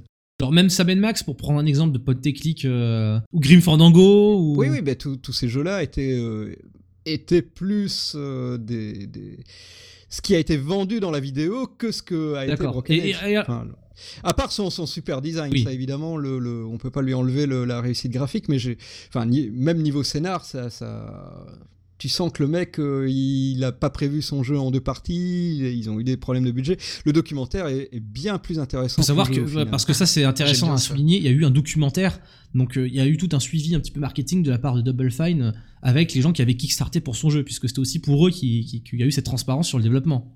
Ah oui, donc tu avais droit tous les mois à ton petit documentaire, euh, quasiment filmé au jour le jour, où tu vois effectivement la réaction de l'équipe euh, quand il y a la première release au premier Baker, où il y a les premiers tours, euh, comment... Et la partie la plus intéressante, évidemment, quand ils ont eu leurs problèmes financiers pour terminer le jeu, où ils ont dû prendre la décision de le couper en deux, commencer à vendre la première partie, euh, où le studio a été en difficulté Ils avaient vachement, ils avaient reçu moment. vachement de thunes en plus, enfin à l'époque, c'est ça moi qui me. Ils avaient reçu énormément de thunes. Ils avaient reçu, c'était, ils demandaient euh, 450 000, hein, quelque chose comme ça. Ils ont récolté 2 Voilà. Oui, millions. voilà. au total. Ah, on a pas assez d'argent. Bah, Shut up enfin, and take my money. Oui, mais 2 millions au final pour concevoir un jeu, faut pas se leurrer, ça suffit pas non plus. Ouais, mais c'est la Enfin, promesse. il faut des En apports fait, extérieurs. C'est ça, c'est la promesse du truc. C'est ça, c'est ça le problème aussi avec le Kickstarter, c'est que tu, on te promet qu'on va Mhm. te faire un jeu pour euh, pour un demi million ou euh, ou même un million, c'est ça existe pas. Même si t'es à 3 dans, dans dans ta cave, c'est ça tu suffit crois pas, que- le- Ça dépend la dimension? Ouais, il y a, Ça dépend hum, de la dimension. Il y a des, il y a des gens qui sont Shovel arrivés, Knight, hein. mais je veux dire les, les gros Kickstarter où, euh, on- enfin pour reprendre le- l'exemple de Wasteland, il a demandé de la thune, mais ça a servi juste à attirer d'autres financements extérieurs, à valider le, le dossier par les banques, etc. C'est pas ça qui a financé l'entièreté du jeu. On va atteindre le point partie. Robert. Oui, voilà, on approche dangereusement On va du... atteindre le, le point Robert, mais- qui, n'est- qui, qui a démarré sur Kickstarter, mais qui ne l'est plus. Donc on, on ne va pas rentrer dans le point Robert. Non, mais c'est euh, évident qu'on va y passer, hein, de toute façon. Ouais, c'est mais- le, point Goodwin des, des discussions euh, sur le financement Voilà, pour les gens qui savent pas ce que c'est que Mais il y Robert... a un autre euh, point quand même intéressant dans, dans, dans, dans, dans les Kickstarter, c'est aussi le, bah, c'est aussi le, le Kickstarter de Double Fine qui, est- qui a lancé ça. C'est un petit peu le, on va attirer le client. Ah. Bon bah, je vais passer à ma petite anecdote. Vas-y, The Pilot, on t'écoute. Euh, avec le Kickstarter de Planetary Anni- Annihilation, si j'arrive à le dire. Planetary Annihilation. qui est donc euh, alors donc qui était euh, alors le programmeur principal de Total Annihilation et qui a bossé aussi sur Supreme Commander et qui s'est barré au bout d'un moment donc euh, de, la boîte de Chris Taylor, donc la figure emblématique de ces jeux de stratégie, euh, a fondé sa boîte où ils ont sorti une, un free-to-play euh, un petit peu dégueulasse et qui s'est retrouvé aussi en difficulté financière. Ils ont décidé donc de euh, relancer le RTS, de lancer un Kickstarter, où leur nom était associé à euh, Total Annihilation, Supreme Commander, etc. faisant partie euh, d'une communauté assez grosse de joueurs de, de Supreme Commander, voire même la, la, la gérant, le mec m'a demandé très gentiment euh, Tiens, comment on peut venir vous parler, discuter C'est sympa de discuter avec la communauté. Alors tu dis que le, de- le, le gars qui gérait le retours, euh, Kickstarter de Planetary Annihilation, le, patron, patron, de, de- le mec qui demandait les sous, est venu te voir personnellement. Ah oui, donc il est, il est venu, il est venu donc euh, sur le chat de la plateforme. Donc, alors oui, pour recentrer, donc euh, j'ai créé une plateforme pour continuer à jouer à Supreme Commander en ligne parce que les serveurs C'est officiels un avaient jeu fermé. de, de quelle année Super Commander? Oh, ça date ça, donc. Ça euh, date, euh, non 2007 2007, Ouais, oui, ou- 2007. oui. D'accord, non mais c'est pour dire, c'est pour donner une idée à peu près pour savoir si tu euh, si t'as alimenté une plateforme très ancienne ou euh, voilà quoi. C'est Toujours est-il que, que, que le mec est venu euh, me voir, me demander comment se connecter, etc., parler à la communauté, et c'était très sympa. Et il est revenu plusieurs semaines d'affilée pour, euh, pour, euh, pour parler avec nous, évidemment, pour faire sa pub, pour son Kickstarter, essayer de rameuter la communauté, ce que je trouvais absolument sain, parce que finalement, euh, ce genre de jeu ne peut exister que par sa communauté, et c'est tout à fait normal d'aller la donc chercher ça là où c'était il y a deux ans, c'est ça Vous avez lancé il a lancé Kickstarter à ce moment-là euh, c'était, c'était il y a, euh, il y a même trois ans maintenant, je pense. trois oui, ans. Son Kickstarter. Donc le, le- la campagne de financement fonctionne jusqu'à atteindre le, le dernier palier. Alors je suppose qu'ils ils avaient encore des paliers sous le coude. Les fameux paliers hein. Et là, il a complètement lâché la bride. Donc c'est-à-dire que c'est un petit peu le même phénomène qu'avec Broken Edge, mais sauf que là, je l'ai vécu un petit peu plus de l'intérieur. Tu donnes, j'ai donné bien trop pour ce, pour ce truc, je, je, je l'ai regretté par la suite, mais à l'époque, évidemment, c'est, j'avais des étoiles plein les yeux, tu vois, on te vend du rêve, on te vend le, le truc que tu as Voilà, toujours et voulu. et c'était il y a trois ans, à une époque où Kickstarter était peut-être au moins. euh, Où il n'y avait pas encore une grosse déception non plus, où le Broken Edge était encore pas encore scindé en deux. la, la bulle spéculative était encore en train d'enfler. Exactement. Et donc le, le, le mec sort son sa première alpha, c'était très sympa. Il sort sa deuxième alpha. Il y a déjà des trucs euh, qui, qui, qui, étaient un petit peu bizarres, qui, qui chipotaient. La communauté a essayé de, de, de, de pousser le, le jeu dans une direction. Et là, le mec s'est vraiment braqué sur les forums à tel point que ça en était euh, limite ridicule. C'est que limite, il allait prendre la direction opposée à ce que la communauté voulait, simplement parce que voilà, c'était pas euh, sa vision, euh. sa vision initiale. C'est c'est pas, euh, c'est pas genre il se mettait toute sa communauté à dos, hein, mais finalement il, a, il s'est mis à dos la communauté. Il est venu euh, drainer euh, chez. chez c'est pas montré assez souple en fait, euh, c'est-à-dire qu'il aurait dû. Ah, c'est même pas euh, c'est même pas de la souplesse à, à ce niveau-là. C'est que t'as as des mécaniques fondamentales dans ce genre de jeu. Bon, alors je vais pas encore rentrer dans, dans les Non, détails. alors rappelons quand même que Total Annihilation, Supreme Commander, ce sont des, des jeux stratégie temps réel d'un genre assez particulier, c'est-à-dire que ça se joue pas exactement comme les jeux populaires de stratégie temps réel. Et je, je crois que c'est la raison pour laquelle ce Kickstarter a fonctionné, c'est parce que euh, à part les, les anciens fans de genre de jeu, c'est plutôt un genre disparu, un peu comme Wasteland, un peu comme euh.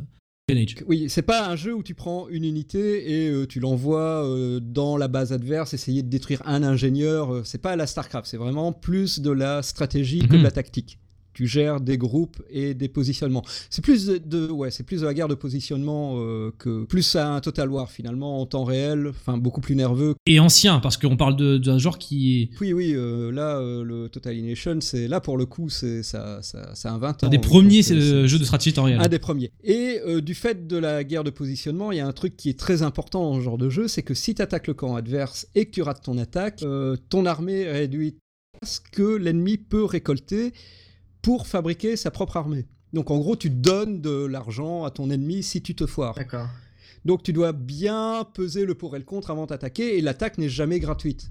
D'accord. C'est euh, si tu te rates, si tu te recules pas assez vite, bah tu donnes directement l'avantage à ton adversaire, que ce soit aussi bien dans ta base qu'à chaque escarmouche sur la carte. Et pareil, sur la carte, tu as des points de contrôle qui sont des extracteurs de masse. Euh, c'est un petit peu les gisements de minerais, sauf qu'ils sont illimités, donc euh, tu, tu- tu dois les contrôler, et tu dois les contrôler pendant toute la partie. Pas de Zargrush en d'autres termes. Voilà, pas de. Oui, ça sert pas à grand chose de, de rocher à part au tout début de partie, mais c'est vraiment de la stratégie. Et cette gestion des, des carcasses est très importante justement pour balancer cette mécanique. Et ils ont eu des problèmes avec leur moteur de jeu, donc ils jouent sur des planètes, donc c'est rond. Et euh, alors je sais Ah, pas, à un sphérique. moment, ils- c'est sphérique, voilà. Ils avaient déjà eu un gros problème pour euh, de visualiser les, les- les unités. C'est un jeu où tu dois être tout le temps partout au même moment. euh, Comment ça se dans passe Supreme Commander, tu dézoomes, tu vois toute ta carte, tu rezoomes et hop, tu déplaces tes, tes unités, c'est immédiat. Là, c'est une planète ronde, tu vois jamais l'entièreté de la carte. Donc déjà, il y, avait une difficulté à, à ce niveau-là. Et la deuxième, c'est qu'ils ont supprimé entièrement les carcasses parce que ils avaient des problèmes dans le moteur de jeu. Ils n'ont pas réussi à le finir. Et plutôt que d'en faire une priorité, ils ont commencé à rajouter des gestions de, mécanique orbitale qui sont nazes parce que c'est absolument pas orbital. Il faut aussi dire que dans ce genre de jeu, il y a, euh, ce que les passionnés aiment, c'est la gestion des trajectoires balistiques. C'est-à-dire que ch- chaque tir est géré euh, physiquement correctement et que donc si tu as un tir d'artillerie, tu peux bouger ton unité et éviter le, tir. Et euh, du coup, la gestion physique des objets est quelque chose d'important. Et du coup, tu as des unités orbitales qui se comportent finalement comme des avions. Elles orbitent pas en fait. Enfin, si, si tu vois un satellite, tu peux le mettre en géostationnaire, tu peux le faire orbiter plus vite, et tu le changes pas de direction. euh, de... Je vais pas dévier sa trajectoire. Voilà. Ouais, tu, tu- tu ne changes pas de trajectoire euh, comme ça. Là, c'était le cas. Bon, déjà, donc, euh, il se met un petit peu à dos le- le- les, les, les ayatollahs de, de, Les jeux traditionnels. de, de gens qui attendaient d'un jeu qui se passe dans l'espace où tu gères plusieurs planètes, que les planètes orbitent, ça Ce que tu décris fait. là, en fait, c'est que dans le processus de création du jeu, des choix ont été faits dans le gameplay, dans le développement, et que euh, les donateurs, enfin les gens qui avaient contribué au Kickstarter, euh, se sont plaints de ces choix-là. Il y a eu un conflit entre le créateur. et- Voilà, exactement. En fait, le jeu a continué d'évoluer alors que les mécaniques de base ne fonctionnaient pas. Et c'est-à-dire que c'est arrivé à tel point que les premières alphas ou bêtas du jeu étaient plus intéressantes à jouer que les versions très avancées et finales euh, du jeu, parce qu'il y avait des mécaniques. Quand tu as un jeu qui est boiteux à la base, tu rajoutes des mécaniques par-dessus, il va être encore plus boiteux. Et ils, sont jamais, ils se sont jamais remis en question sur les retours de, de l'alpha. Et c'est un truc que je voulais soulever dans les Kickstarter, c'est que on te donne toujours comme petite euh, récompense quand tu donnes euh, un petit peu plus que, que les autres l'accès à la bêta, à l'alpha, Voilà. en te promettant de te faire participer au, au processus de, de création. C'est absolument faux. Enfin, je pense pas qu'il y ait un seul Kickstarter où, euh, où l'alpha a été, où les retours sur les alphas ont été réellement écoutés. Il suffit de voir aussi le, le jeu de- du créateur de, de Megaman, il s'est fait dégommer euh, sur. euh, Mighty Number peu- 9. Ouais, il s'est fait dégommer sur plein de points. Je doute que la version finale sera différente. Ça, c'est intéressant, effectivement. D'ailleurs, elle sort bientôt, d'ailleurs. Oui, oui, en juin, ouais, c'est ce qu'on disait justement. Oui, oui, mais c'est exactement le même processus. C'est le, le, le, le créateur qui t'a promis un jeu à la Megaman, c'est pas du tout un jeu à la Megaman, la communauté gueule. T'as des- t'as une alpha qui a été lâchée, et il y a eu des retours là-dessus, et c'est sûr et certain qu'ils vont jamais revenir euh, sur, euh, Ah bah non, là. sur euh, les non. mécaniques, parce que c'est voilà, c'est trop tard. Du, coup, tard. pour, finir sur Planetary Annihilation, le jeu il est sorti au final, t'as pu y jouer?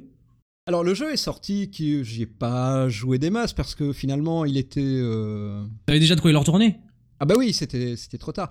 Mais le jeu finalement n'a pas marché du coup euh, en ligne, il n'a pas su fédérer une communauté. Ils ont réessayé du coup de revenir à un truc, euh, par exemple, le- alors dans Supreme Commander, je- quelqu'un se souvient des trailers de l'époque, c'était très centré sur les grosses unités immenses avec des gros lasers qui font vibrer le sol quand, quand elles marchent. Et c'est un truc qu'ils voulaient absolument pas. Et c'est pareil, il y a des gens qui en voulaient. Il fait non, hein, je veux pas ça. C'est un truc que Chris Taylor a mis. euh, moi, j'ai jamais été pour. Je veux pas ça dans mon jeu.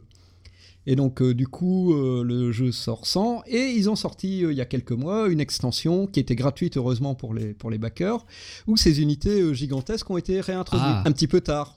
Enfin bon, pas que c'était une base de mécanique essentielle, mais enfin, tu sens qu'il y a, il y, a, il y a une remise en question qui s'est faite quand même au fur et à mesure du temps, mais bien, bien trop tard. Caillou, euh, Ils, ils avaient euh, eu beaucoup d'expérience de développement de jeux vidéo, euh, les gens qui ont fait ce, ce truc-là ou, euh, Ah bah oui, ils ont bossé sur le Total Annihilation, Supreme Commander, mais euh, en tant que boîte... euh, Ils avaient un leader ils particulier. avaient je veux dire, c'était peut-être pas un game designer assez chevronné. Ouais, mais c'était un programmeur en fait à la base, hein, le, le leader. C'était pas du tout le, le, le cerveau de, qui, a, qui, a, qui a conçu le, le, concept derrière Total Annihilation ou Supreme Commander. D'accord, d'accord. En fait, C'était pas vraiment un game designer, mais bon, il s'est entouré de plein de mecs autour. Mais c'est pas, enfin, je remets même pas en question les capacités du mec co- comme des game designers. Hein, c'est pas, c'est. Je suis sûr qu'ils ont fait du, du, du mieux qu'ils qu'ils pouvaient dans, dans, dans les limites du, du budget, parce qu'il faut bien se rendre compte qu'un jeu comme ça, c'est, ils demandaient, euh, je sais plus combien, ils ont peut-être eu 3 ou 4 millions. C'est ridicule par rapport à la masse de le nombre d'employés qu'ils ont dû prendre pour le faire. Enfin, les calculs sont rapidement faits. hein. Tu comptes le, prix d'un, salaire aux US, tu comptes le nombre de personnes qui, qui est en train de bosser dessus, et euh, tu multiplies par le nombre d'années que le Kickstarter a duré. C'est clair qu'ils sont pas rentrés dans leurs frais. Voilà ce que disait plutôt The Pilot quand tu as abordé le sujet. La plupart des Kickstarter euh, s'avèrent en fait aujourd'hui, maintenant que trois ans plus tard, après le, buzz. Euh, c'est maintenant, c'est des histoires de. hum, On sait que 3 millions sont pas suffisants pour financer un jeu vidéo tel que l'attendent les gens qui le, qui back. Et qu'en en fait, c'est plutôt une sorte de ticket d'entrée pour obtenir des financements par d'autres sources. Ça fout une pression, ça aussi.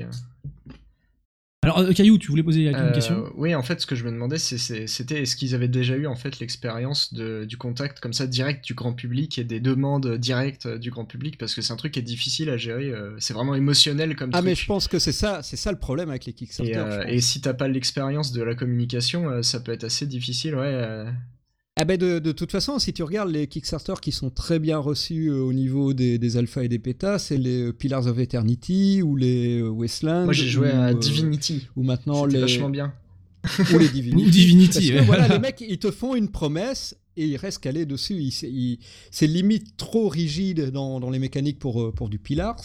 Ils ont même voulu tellement faire plaisir que tu te retrouves avec 40 000 sorts dont la moitié sert à rien, mais ils sont là, c'est pas grave. Alors, ça. Pillars of Eternity, si je comprends bien, donc c'est un RPG à l'ancienne au tour par tour. Oui, un RPG qui voulait euh, se voulait la suite spirituelle des, des Baldur's Gate. Voilà, donc c'est- Pour, c'est euh, c'est- un genre de jeu que. t'as- des mecs de Baldur's Gate, non, qui ont bossé dessus aussi. Enfin, euh, Alors oui, Ou il y a des mecs de oui oui, il y a des mecs de Black Isles qui qui qui se sont retrouvés dans alors me demande pas les noms, Ouais, non, mais il qui, y a- il y a ils ont navigué aussi dans d'autres boîtes, ils ont sûrement il y en a sûrement qui viennent de les équipes qui ont bossé euh, sur Fallout, t'as ils échangent beaucoup de, de, de, de gens, t'as as le euh, le, le scénariste, je, je vais plus revenir sur son nom, qui, qui, qui est maintenant en stretch goal de plein de Kickstarter euh, tellement euh, il, Donc- il monétise sur son nom, mais je vais pas. Donc, voilà, dessus, les, donc les, euh, les- les affreux qui font des vieux RPG au tour par tour tout mou, ils font des jeux qui marchent, et quand ça fait des STR qui vont bien nerveux comme tu les aimes, ça prend cher, t'es gros sur la patate, t'es pas content.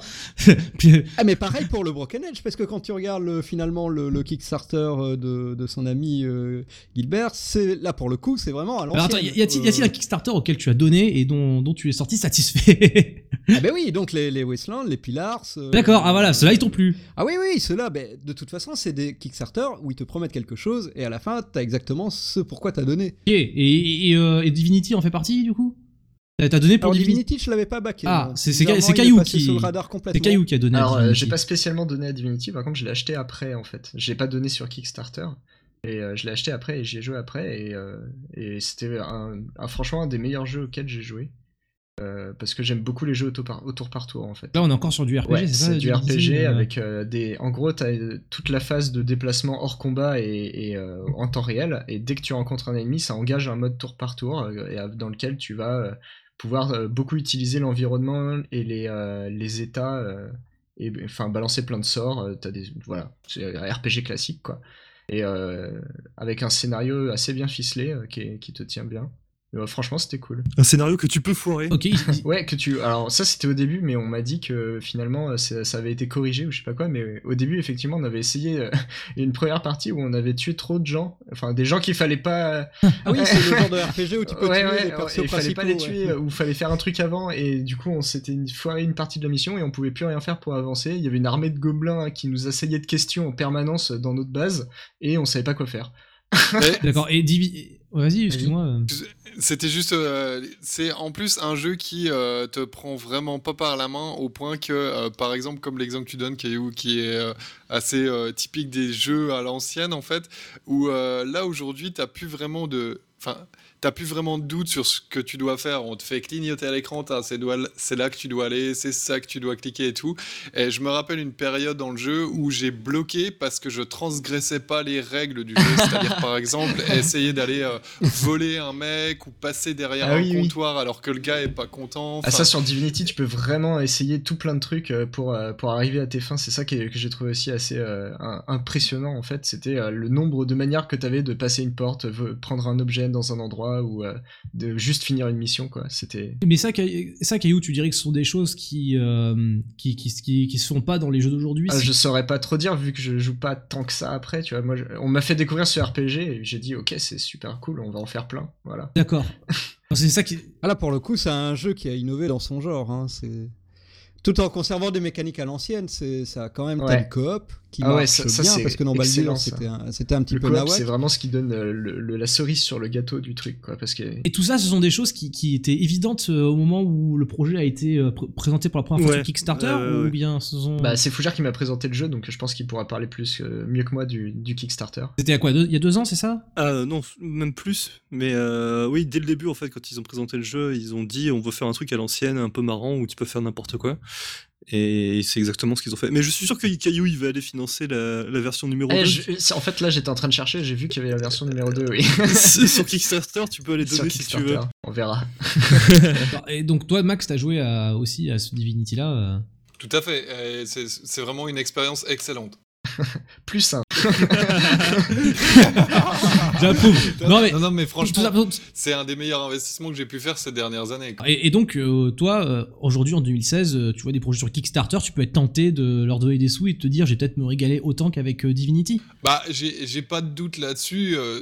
je dirais même que c'est même le pan qui a tendance à, on va dire, à te filer le, le plus d'espoir par rapport aux jeux vidéo.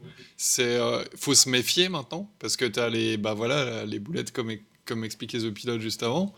Et puis euh, tous les gars qui ont euh, 8 euros dans le coin, qui sont euh, ukrainiens, euh, c'est le mec, il est tout seul dans son coin à faire un jeu PC et qui demande un million pour sortir le meilleur jeu du monde. Enfin voilà quoi, il faut un petit peu faire le tri, mais je pense qu'il y a des projets sur lesquels tu peux vraiment craquer et faire, enfin tomber sur des perles quoi. Après, c'est sûr qu'il y en a qui sont un peu plus difficiles à discerner, là, comme euh, le, le- il y a eu le dernier événement, là, avec, euh, c'est quoi, c'est Bloomy, euh, je sais plus quoi, Bloomy Studio ou un truc Ah comme oui, ça oui, les sta- les- l'affaire des stagiaires. hein. Ouais. Ah, vous parlez de, de ce, ce studio d'Aix-en-Provence où euh, un monsieur pas sympa... Ah, ça sentait la merde quand même à Voilà. plein nez hein, quand tu voyais Bah, le truc. J'ai entendu parler de cette histoire et effectivement, euh, on, ça, ça ressemble à une combinaison de mauvaises pratiques qui se retrouvent, malheureusement, semble-t-il, dans le marché du travail du jeu vidéo. Domaine passionnant sur lequel il faudra enquêter. Et, euh, et en même temps, donc, d'un effet d'exagération lié à ce que le mec, il a vraiment. il- il- en passant par Kickstarter, il a essayé de donner l'impression qu'il était ce gars solo qui bossait sur un jeu, alors qu'en fait, euh, là, il monte un studio derrière avec les méthodes que l'on connaissait. Ah, mais là, c'est parce que là, il s'est foiré. Enfin, euh, ça se trouve, il y, a, enfin, il y a bien eu des stagiaires et autres dans des, euh, dans des projets Kickstarter, à mon avis. Enfin, sur- surtout sur des gros gros jeux. C'est sûr, euh, mais je veux dire, là par exemple, je sais plus c'était qui, c'était Zep ou euh, Fougère qui disait que ça sentait le pétrole, mais Zep. je veux dire, tu, tu prends, tu prends quand Ah, même mort, euh, mort. No Life, ils ont fait, euh, ils ont fait, euh, comment dire, un petit bout. D'ailleurs, No Life, hein, supportez, La chaîne de télé, No Life, hein. supportez-les hein, s'il faut, Euh, si vous connaissez pas, pardon. Euh, Oui, donner des sous à No Life, ils sont sympas. Donner des sous aussi à d'autres sites web indépendants qui utilisent des Tipeee pour financer euh, le matériel. Donc, J'y reviendrai. Euh, donc oui, alors No Life, tu disais, Euh, ils ont fait quoi Donc, euh, No Life, ils ont, ils ont euh, rencontré le, le- donc le mec qui est à l'origine de ce projet et ils, enfin, ils sont entre guillemets fait avoir quoi. Ils croyaient au truc, ils, ils ont trouvé le mec un peu stressé sur le plateau et tout, mais ils ont supporté son projet quoi. Alors, ils y ont vu que du feu. Ah oui, mais ils ont pas été chez eux. Ah oui, ça, ils ont pas été chez eux. Le mec est venu. il a pas été dans son salon, il y avait quatre stagiaires euh, mal, mal nourris qui. Tout à fait, tout est-ce que vous pensez que le le mec trailer, euh, en euh, lui-même il y croyait aussi euh, Ou est-ce que il est... vous pensez qu'il essayait vraiment de- d'arnaquer un Non, peu entre guillemets euh, C'était. Non, mais quand t'es lancé dans un truc comme ça. je pense. Je pense qu'il bullshitait? Ouais. Je sais, je- c'est difficile à dire parce que quand tu vois le résultat du trailer, quand même, tu te dis qu'il y a une direction assez cohérente. Alors, je sais pas si c'est lui qui a vraiment dirigé le truc à, et qui donnait Après, les c'est lignes un- directrices. Ah, mais- mais- C'est c'est- c'est- c'est de la repompe de Ghibli. Ouais, c'est de quand la- même, c'est hein, c'est du pas- Ghibli, c'est copier-coller. hein. Et encore, c'est mal copier-coller. Oh.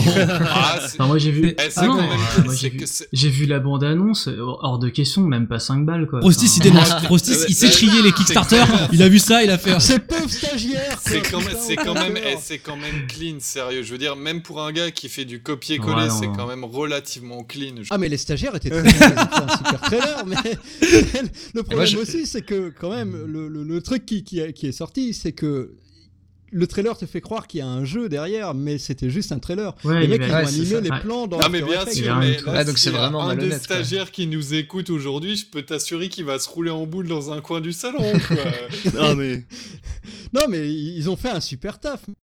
Le, le, le, le mec qui a monté le Kickstarter, il, enfin, c'est c'est une putain d'arnaque. C'est comme le. je- J'en reviens toujours au même truc, hein, mais à Shenmue 3, ils t'ont montré un truc de Shenmue 2 avec Mais le ça aussi, ça avec- pue l'arnaque à plein avec- quoi. Déjà, avec le, le ça, tu vois trailer, c'est dégueulasse, Alors, quoi. attendez, Ouais, mais. Même moi, quand, quand j'ai commencé l'infographie, j'aurais jamais osé sortir un truc comme peu ça. Non, mais Zep, Zep, attends.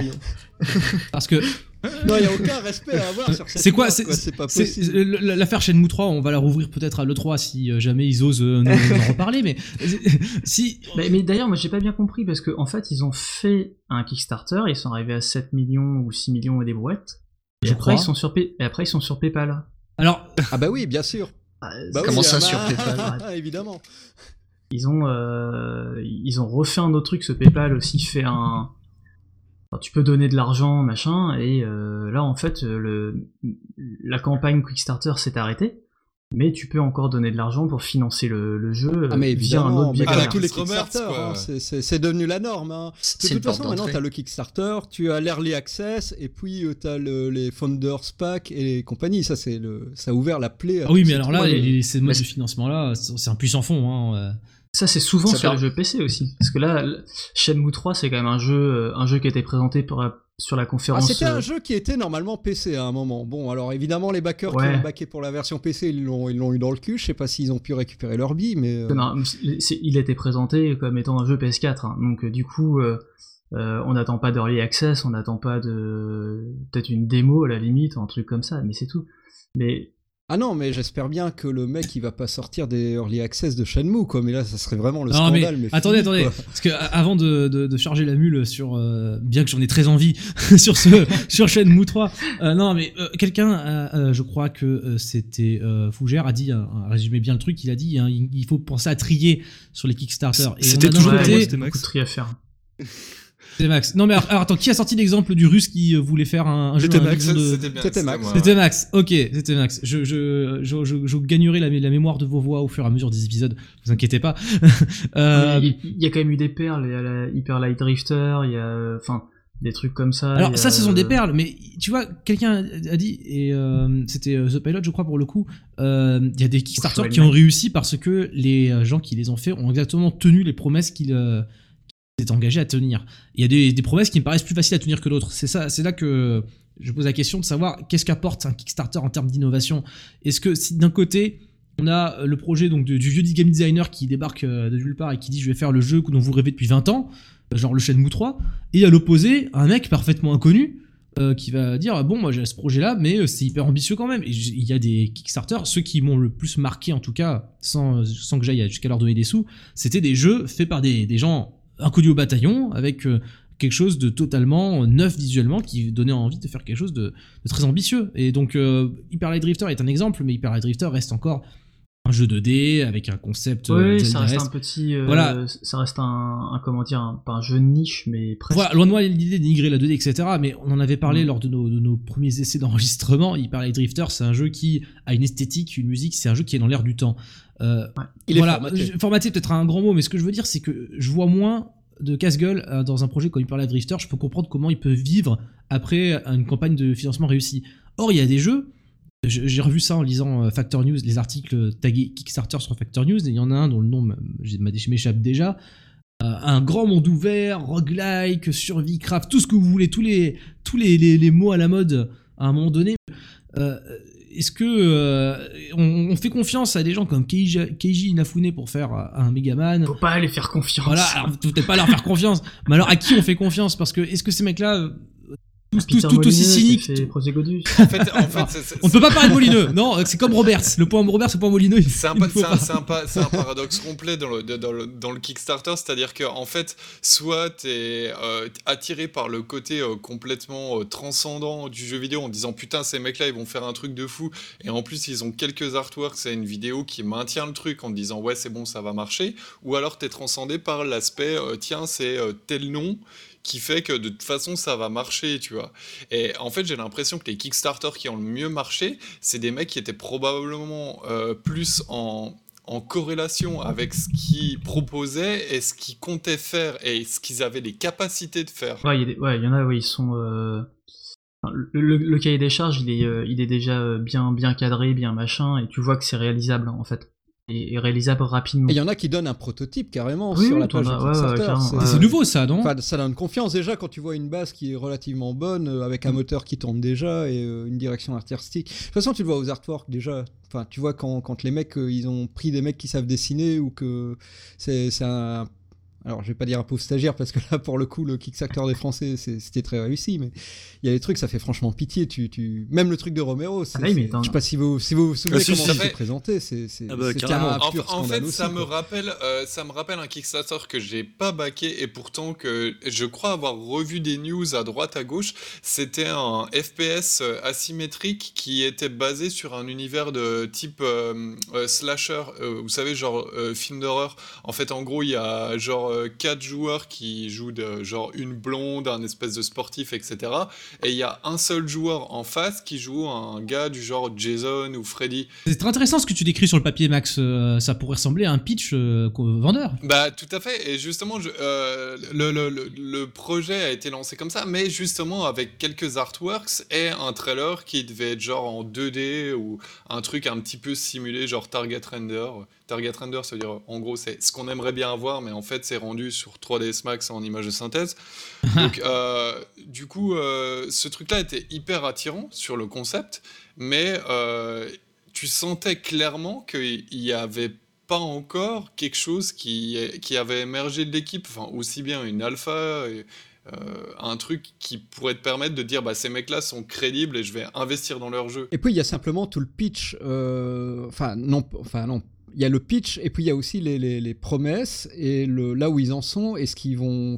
Quel est leur plan finalement Il y en a qui n'hésitent pas à, à étaler leur business plan. euh, voilà, on a besoin de X euros euh, du Kickstarter, mais c'est qu'un démarrage parce qu'on a des accords financiers, on a déjà récolté machin, on a déjà un accord avec un éditeur, mais c'est pas encore confirmé. Enfin, il y a des mecs qui osent expliquer clairement pourquoi ils ont besoin finalement que de euh, un demi million pour faire un jeu qui, euh, qui a besoin de 5 millions pour être développé. Et puis il y a des Le mecs. côté euh, transparence. En oui, fait. voilà, le côté transparence donne déjà confiance Et pour cause. quand, quand, quand tu vas donner un jeu. Après, quand tu as un mec qui te promet, euh, même, euh, il a une équipe de 10 personnes et il te montre trois artworks euh, et, euh, et oui, il y a un truc, euh, un target render, et puis il dit voilà, avec 3 millions, on fait le, le jeu de vos rêves.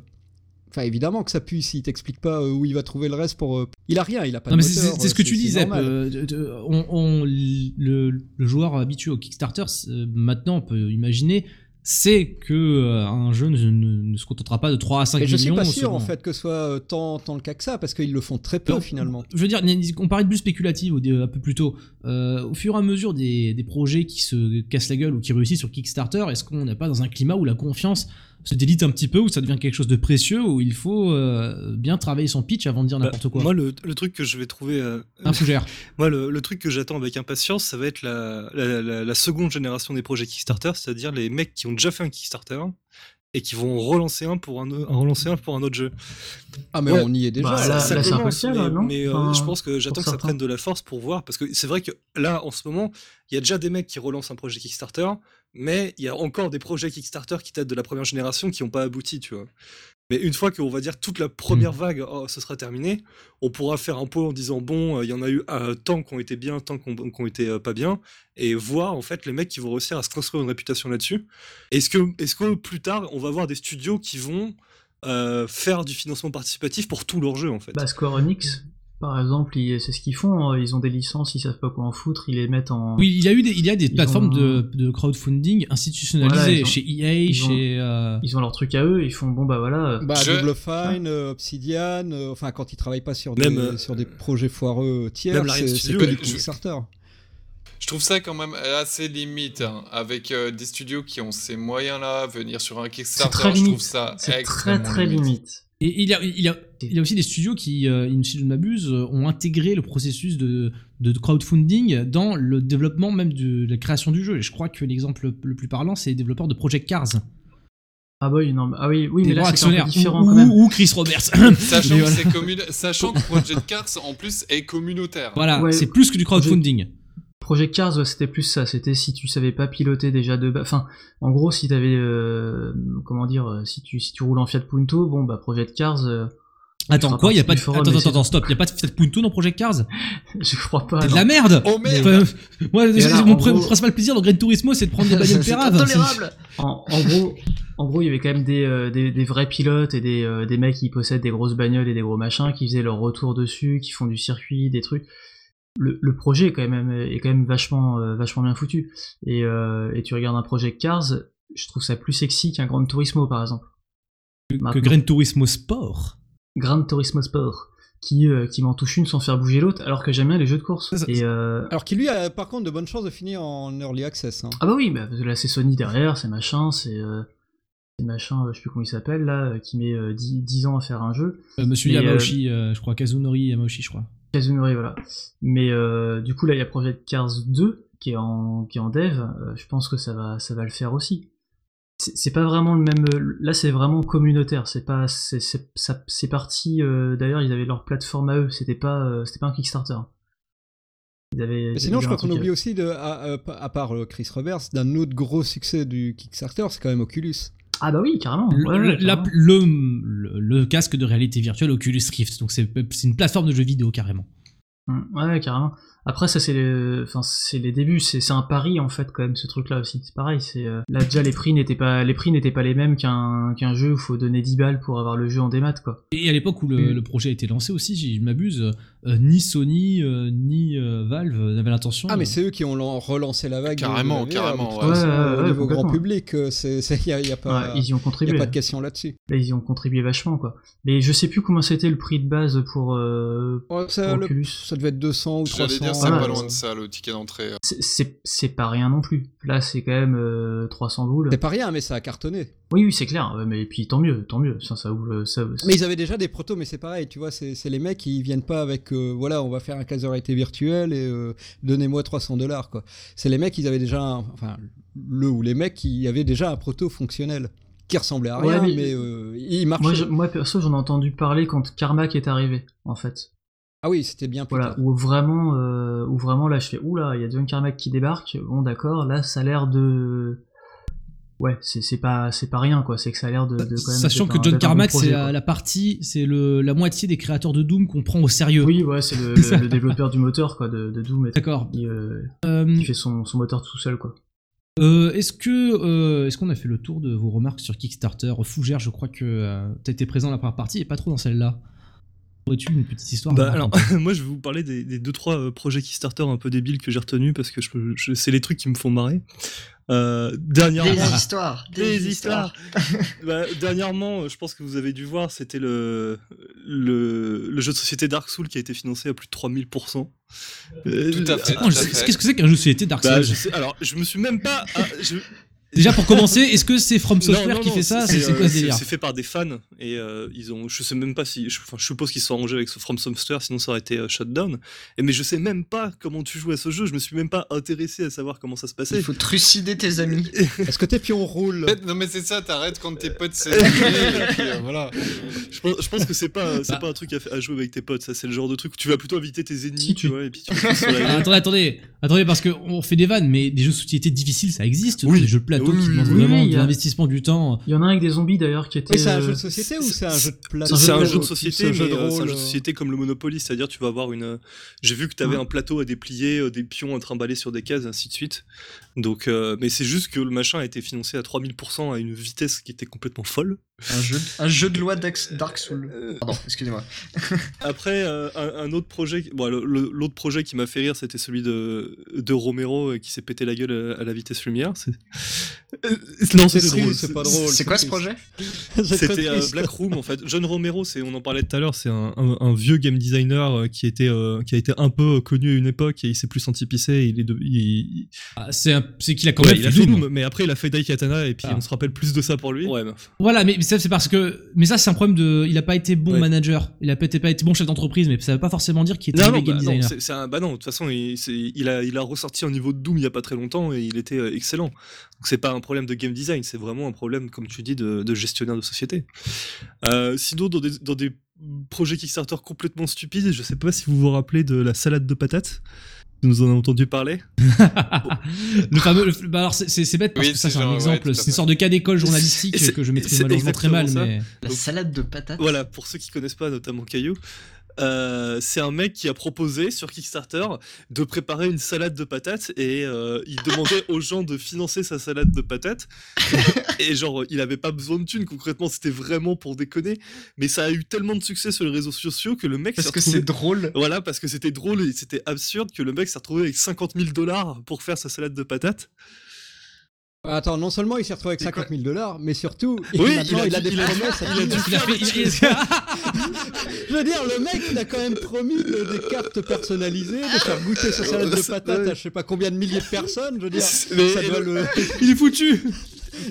C'est le, mec hein, je, je regarde la page qui sortir de temps en temps et il y a des updates régulières où le mec dit bah voilà ceux qui avaient ce palier là maintenant les récompenses sont prêtes ceux qui Mais- avaient ce palier là je suis en train de bosser dessus et ainsi de suite Du coup, c'est juste un cuisinier qui, qui, qui, est, qui travaille pour Kickstarter en fait. Enfin, pour, pour des gens qui le back sur Kickstarter. Bah. Il euh, leur fait la cuisine et Non, non, les gens le payent. non non pas Mais c'est par Kickstarter. non non bah, c'est pas de la cuisine il a fait il a fait une salade mais de Il a une patates recette. Ouais, bah c'est la salade de patates. Euh, voilà c'est ça c'est la salade pat- de patates de Kickstarter D'avoir un drôle de goût. Et, euh, et le- Voilà. euh, la dernière petite anecdote, et, et j'attendais ce moment avec impatience. M- moi, j'ai financé un seul truc sur Kickstarter, et c'était Star Citizen. C'est le seul et unique projet que j'ai backé. le jeu de Chris jeu. Roberts, le point Roberts.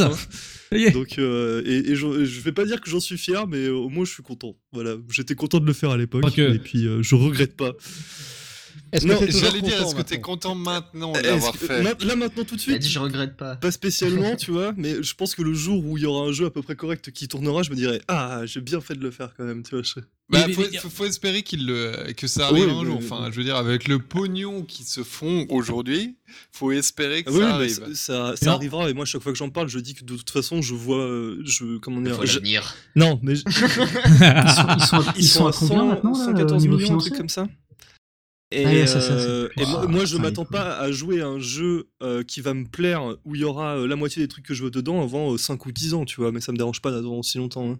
Mais, Ouais, mais tu ça rappelez-vous fait- combien de temps ça il a fait attendu, déjà combien de temps qu'on dit ça que en fait euh, ouais on va y jouer dans 5 ou 10 ans? Enfin je- Non, Ouais, mais tes oui. langues, ils ont presque un module là. Il a raison, attends, attendez, mais parce que finalement Star Citizen, moi je connais pas bien non plus le projet, je sais que effectivement euh, Chris Roberts se demande des sous et il en a.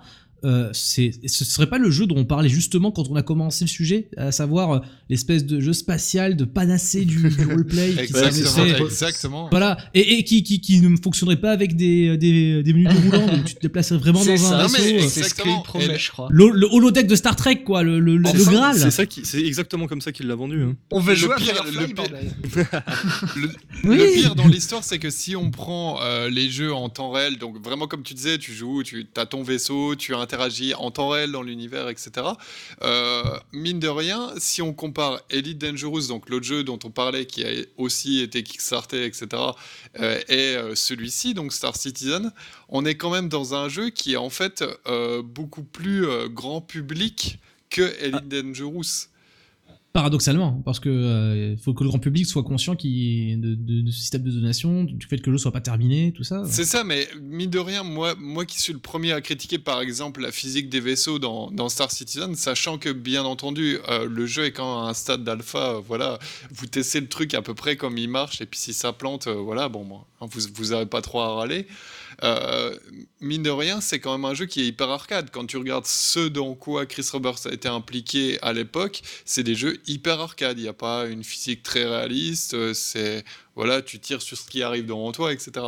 Mais euh, mine de rien, je suis plus attiré par Dangerous parce qu'ils ont fait un effort de produire un jeu beaucoup plus fini. Même si ça va prendre du temps à le mettre en place. Et Chris Roberts prend l'autre C'est ça. voie, c'est-à-dire en gros, c'est je fais un jeu euh, d'un coup complet. Quand on va le sortir, ça va marcher. Mais en attendant, on vous donne juste de quoi manger pour que vous vous fassiez plaisir. D'accord. Donc euh, encore une fois, des promesses à tenir euh, et les gens continuent à donner. Ah des oui, sous, bah, euh, c'est ce que je disais, il est à 100. Voilà. En fait, le- la petite histoire, c'est la que. Euh, la petite histoire, c'est qu'il avait lancé le projet sur Kickstarter et il a Mhm. récupéré. C'est lui qui a, qui a fait le, le Kickstarter le plus réussi, c'est-à-dire il avait récupéré un truc comme 7 millions de dollars. C'est lui le record Ouais, du. Kickstarter le Et plus, euh, de ça. jeux vidéo. hein. Et euh, non, même pas de jeux vidéo. Je crois que tous les, enfin, je- je- à l'époque, projet confondu tout projet confondu. Maintenant, j'en suis pas sûr. Euh, quand quand euh, quand euh, Frostis nous disait tout à l'heure que la, la, la montre connectée qui backait, il y avait déjà 7 millions dessus, je pense que ça veut dire que ça doit plus être le cas maintenant.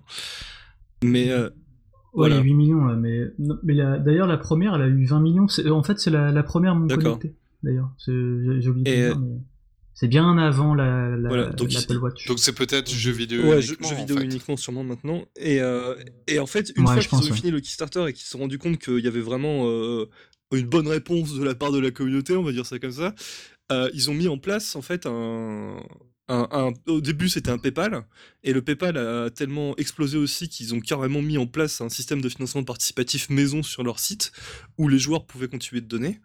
Et, euh, et ils l'ont laissé tourner. Et en fait, ils ont euh, continué de faire des stretch goals au fur et à mesure sur leur site. Donc c'était le jeu, c'était tous les millions, tu débloques un nouveau truc. Et, euh, et c'est comme ça qu'en fait se sont à devoir développer une usine à gaz parce qu'ils ont arrêté les, euh, les comment dire, ils ont arrêté les stretch goals à 60 millions environ, sachant que chaque stretch goal euh, c'était une feature du niveau euh, on rajoute du salvage, euh, on rajoute euh, de la piraterie de données, euh, on rajoute euh, de l'espionnage, etc. Tu vois. Donc, On rajoute- des Pokémon, on rajoute. on, des- FPS, donc il y, a des- il y a des stretch goals, c'était carrément des, des pans de gameplay euh, complètement nouveaux. Et donc c'est pour ça qu'ils ont euh, arrêté, au bout d'un moment, ils ont arrêté les stretch goals, mais ils ont gardé le financement participatif, ce qui fait que maintenant, bah, ils sont à 114 millions. C'est Et ça. maintenant, ils vendent des vaisseaux super chers. Des vaisseaux Ouais. qui n'existent pas. Ils vendent. ils- Ça, c'est vendent- clair. Faut, faut le dire quand même. Ils arrivent quand même à vendre des packs de vaisseaux à, je sais pas, c'est c'est 200-300 dollars le, le, le, le pack Ouais, complet. ouais, ouais. c'est Il y a la moitié Et des vaisseaux, ils sont même pas dans le conquérir jeu. le monde. Dis- Dis-toi, il y a, y a- y a des, il y a des, ils font alors, ils ont fait deux trucs euh, qui, qui étaient un poil limite. Euh, un, ils ont fait des, des sondages pour euh, quel vaisseau ils développaient ensuite. Genre ils disent voilà, euh, vous avez le choix entre euh, un truc qui va aller super vite pour s'infiltrer n'importe où et je sais pas une barge médicale, genre un vaisseau scientifique où tu peux récupérer des pilotes qui flottent dans l'espace en train de mourir et tu les soignes. Et donc les- les joueurs décidaient de quel vaisseau ils voulaient qu'ils développent. Et une fois que les joueurs avaient choisi, ils vendaient le concept du vaisseau. C'est-à-dire ils avaient même pas commencé à modéliser un modèle 3D quelconque ou euh, définir des caractéristiques, des ra- caractéristiques définitives. C'est juste, ils disaient, voilà, maintenant on te vend ce concept, donc si tu dépenses 300 dollars, eh ben t'auras un vaisseau qui fera ça. Bon, on sait pas encore tout à fait, mais il fera plus ou moins ça, quoi. Ah, mais ça, Planetary Alienation a, fait ça aussi. Hein. Euh, les backers avaient comme récompense de, enfin, quand, à partir d'un certain seuil, de pouvoir euh, avoir leur petit avatar euh, personnalisé. Donc, en fait, dans ce genre de jeu, tu as un commandeur qui te représente toi sur le terrain. Et c'est des robots. Et donc, les mecs pouvaient envoyer des dessins avec le, leur robot et ils les faisaient en 3D. Et c'était réservé aux backers euh, très élevés. Puis il y a un moment, ils ont demandé euh, Ouais, ça vous dérange pas quand même si on prend vos modèles et qu'on les vend Et il y a des mecs qui ont fait OK. Et donc, du coup, tu t'es. Enfin, il y a des modèles 3D qui ont été créés pour des, des, des backers, qui ont été financés par ces gens-là, où ils ont commencé à faire des Ah oui, bah alors, micro-transactions si, si on part dans ce sens-là, euh, faut voir que Star Citizen, il y a euh, un, un marché noir des vaisseaux que- qui sont vendus, qui s'est développé à côté de l'économie du jeu. Et, et qui est- Ah mais ça je veux bien le croire, c'est Qui est de- c'est- qui est c'est devenu, honte- euh, enfin c'est un scandale franchement, je je comprends même pas comment il n'y ait pas encore une autorité légale bah, qui- parce que, il y a- est pas parce que le financement participatif, c'est le Far West pour le moment, tout Le. Far West est de retour. C'est ça. C'est c'est le Far West pour faire un jeu que- dans lequel tu te comportes comme au Far West. Mais dans l'espace. voilà, mais, Mais mine de, rien, c'est halluci- c'est hallucinant comment ça a évolué le système. Euh, Tu, tu, tu, rends compte que, enfin, tu te rends compte que tous les éléments fonctionnent de la même manière. Sur, enfin, on va dire les Kickstarter qui sont abusés, qui ont fait du un pognon monstre, euh, part dans les mêmes dévers, quoi, euh, avec, des, euh, avec des travers complètement abusés où tu arrives avec un jeu qui fonctionne à moitié, comme les gens. Enfin, ils n'ont pas le résultat qu'ils qu'ils voulaient à la base. Et puis euh, des trucs complètement foireux en fin de compte par rapport à l'origine du projet. Quoi. Ah mais ça marche quand même. C'est ça, moi, c'est ça qui me tue moi en fait. Bah, C'est ça, je gens, comprends ils- pas C'est des plus, cas hein. particuliers aussi. Moi- moi, ce ça qui- qu'il faut se dire. Il y a une Moi, masse. ce qui me tue, c'est que les gens, ils sont, ils sont. Il y en a quand même beaucoup qui Ouais, se voilà, il y a une masse de qui Kickstarter. Ouais, voilà. pas, qui sont euh, ceux qui ne réussissent pas. quoi. Et puis même, enfin, euh, c'est quand même mettre, euh, je sais pas, tu, tu, tu back un jeu par exemple. Tu dis, Putain, il a l'air d'être bien. J'ai vu trois artworks et une pauvre vidéo d'un mec.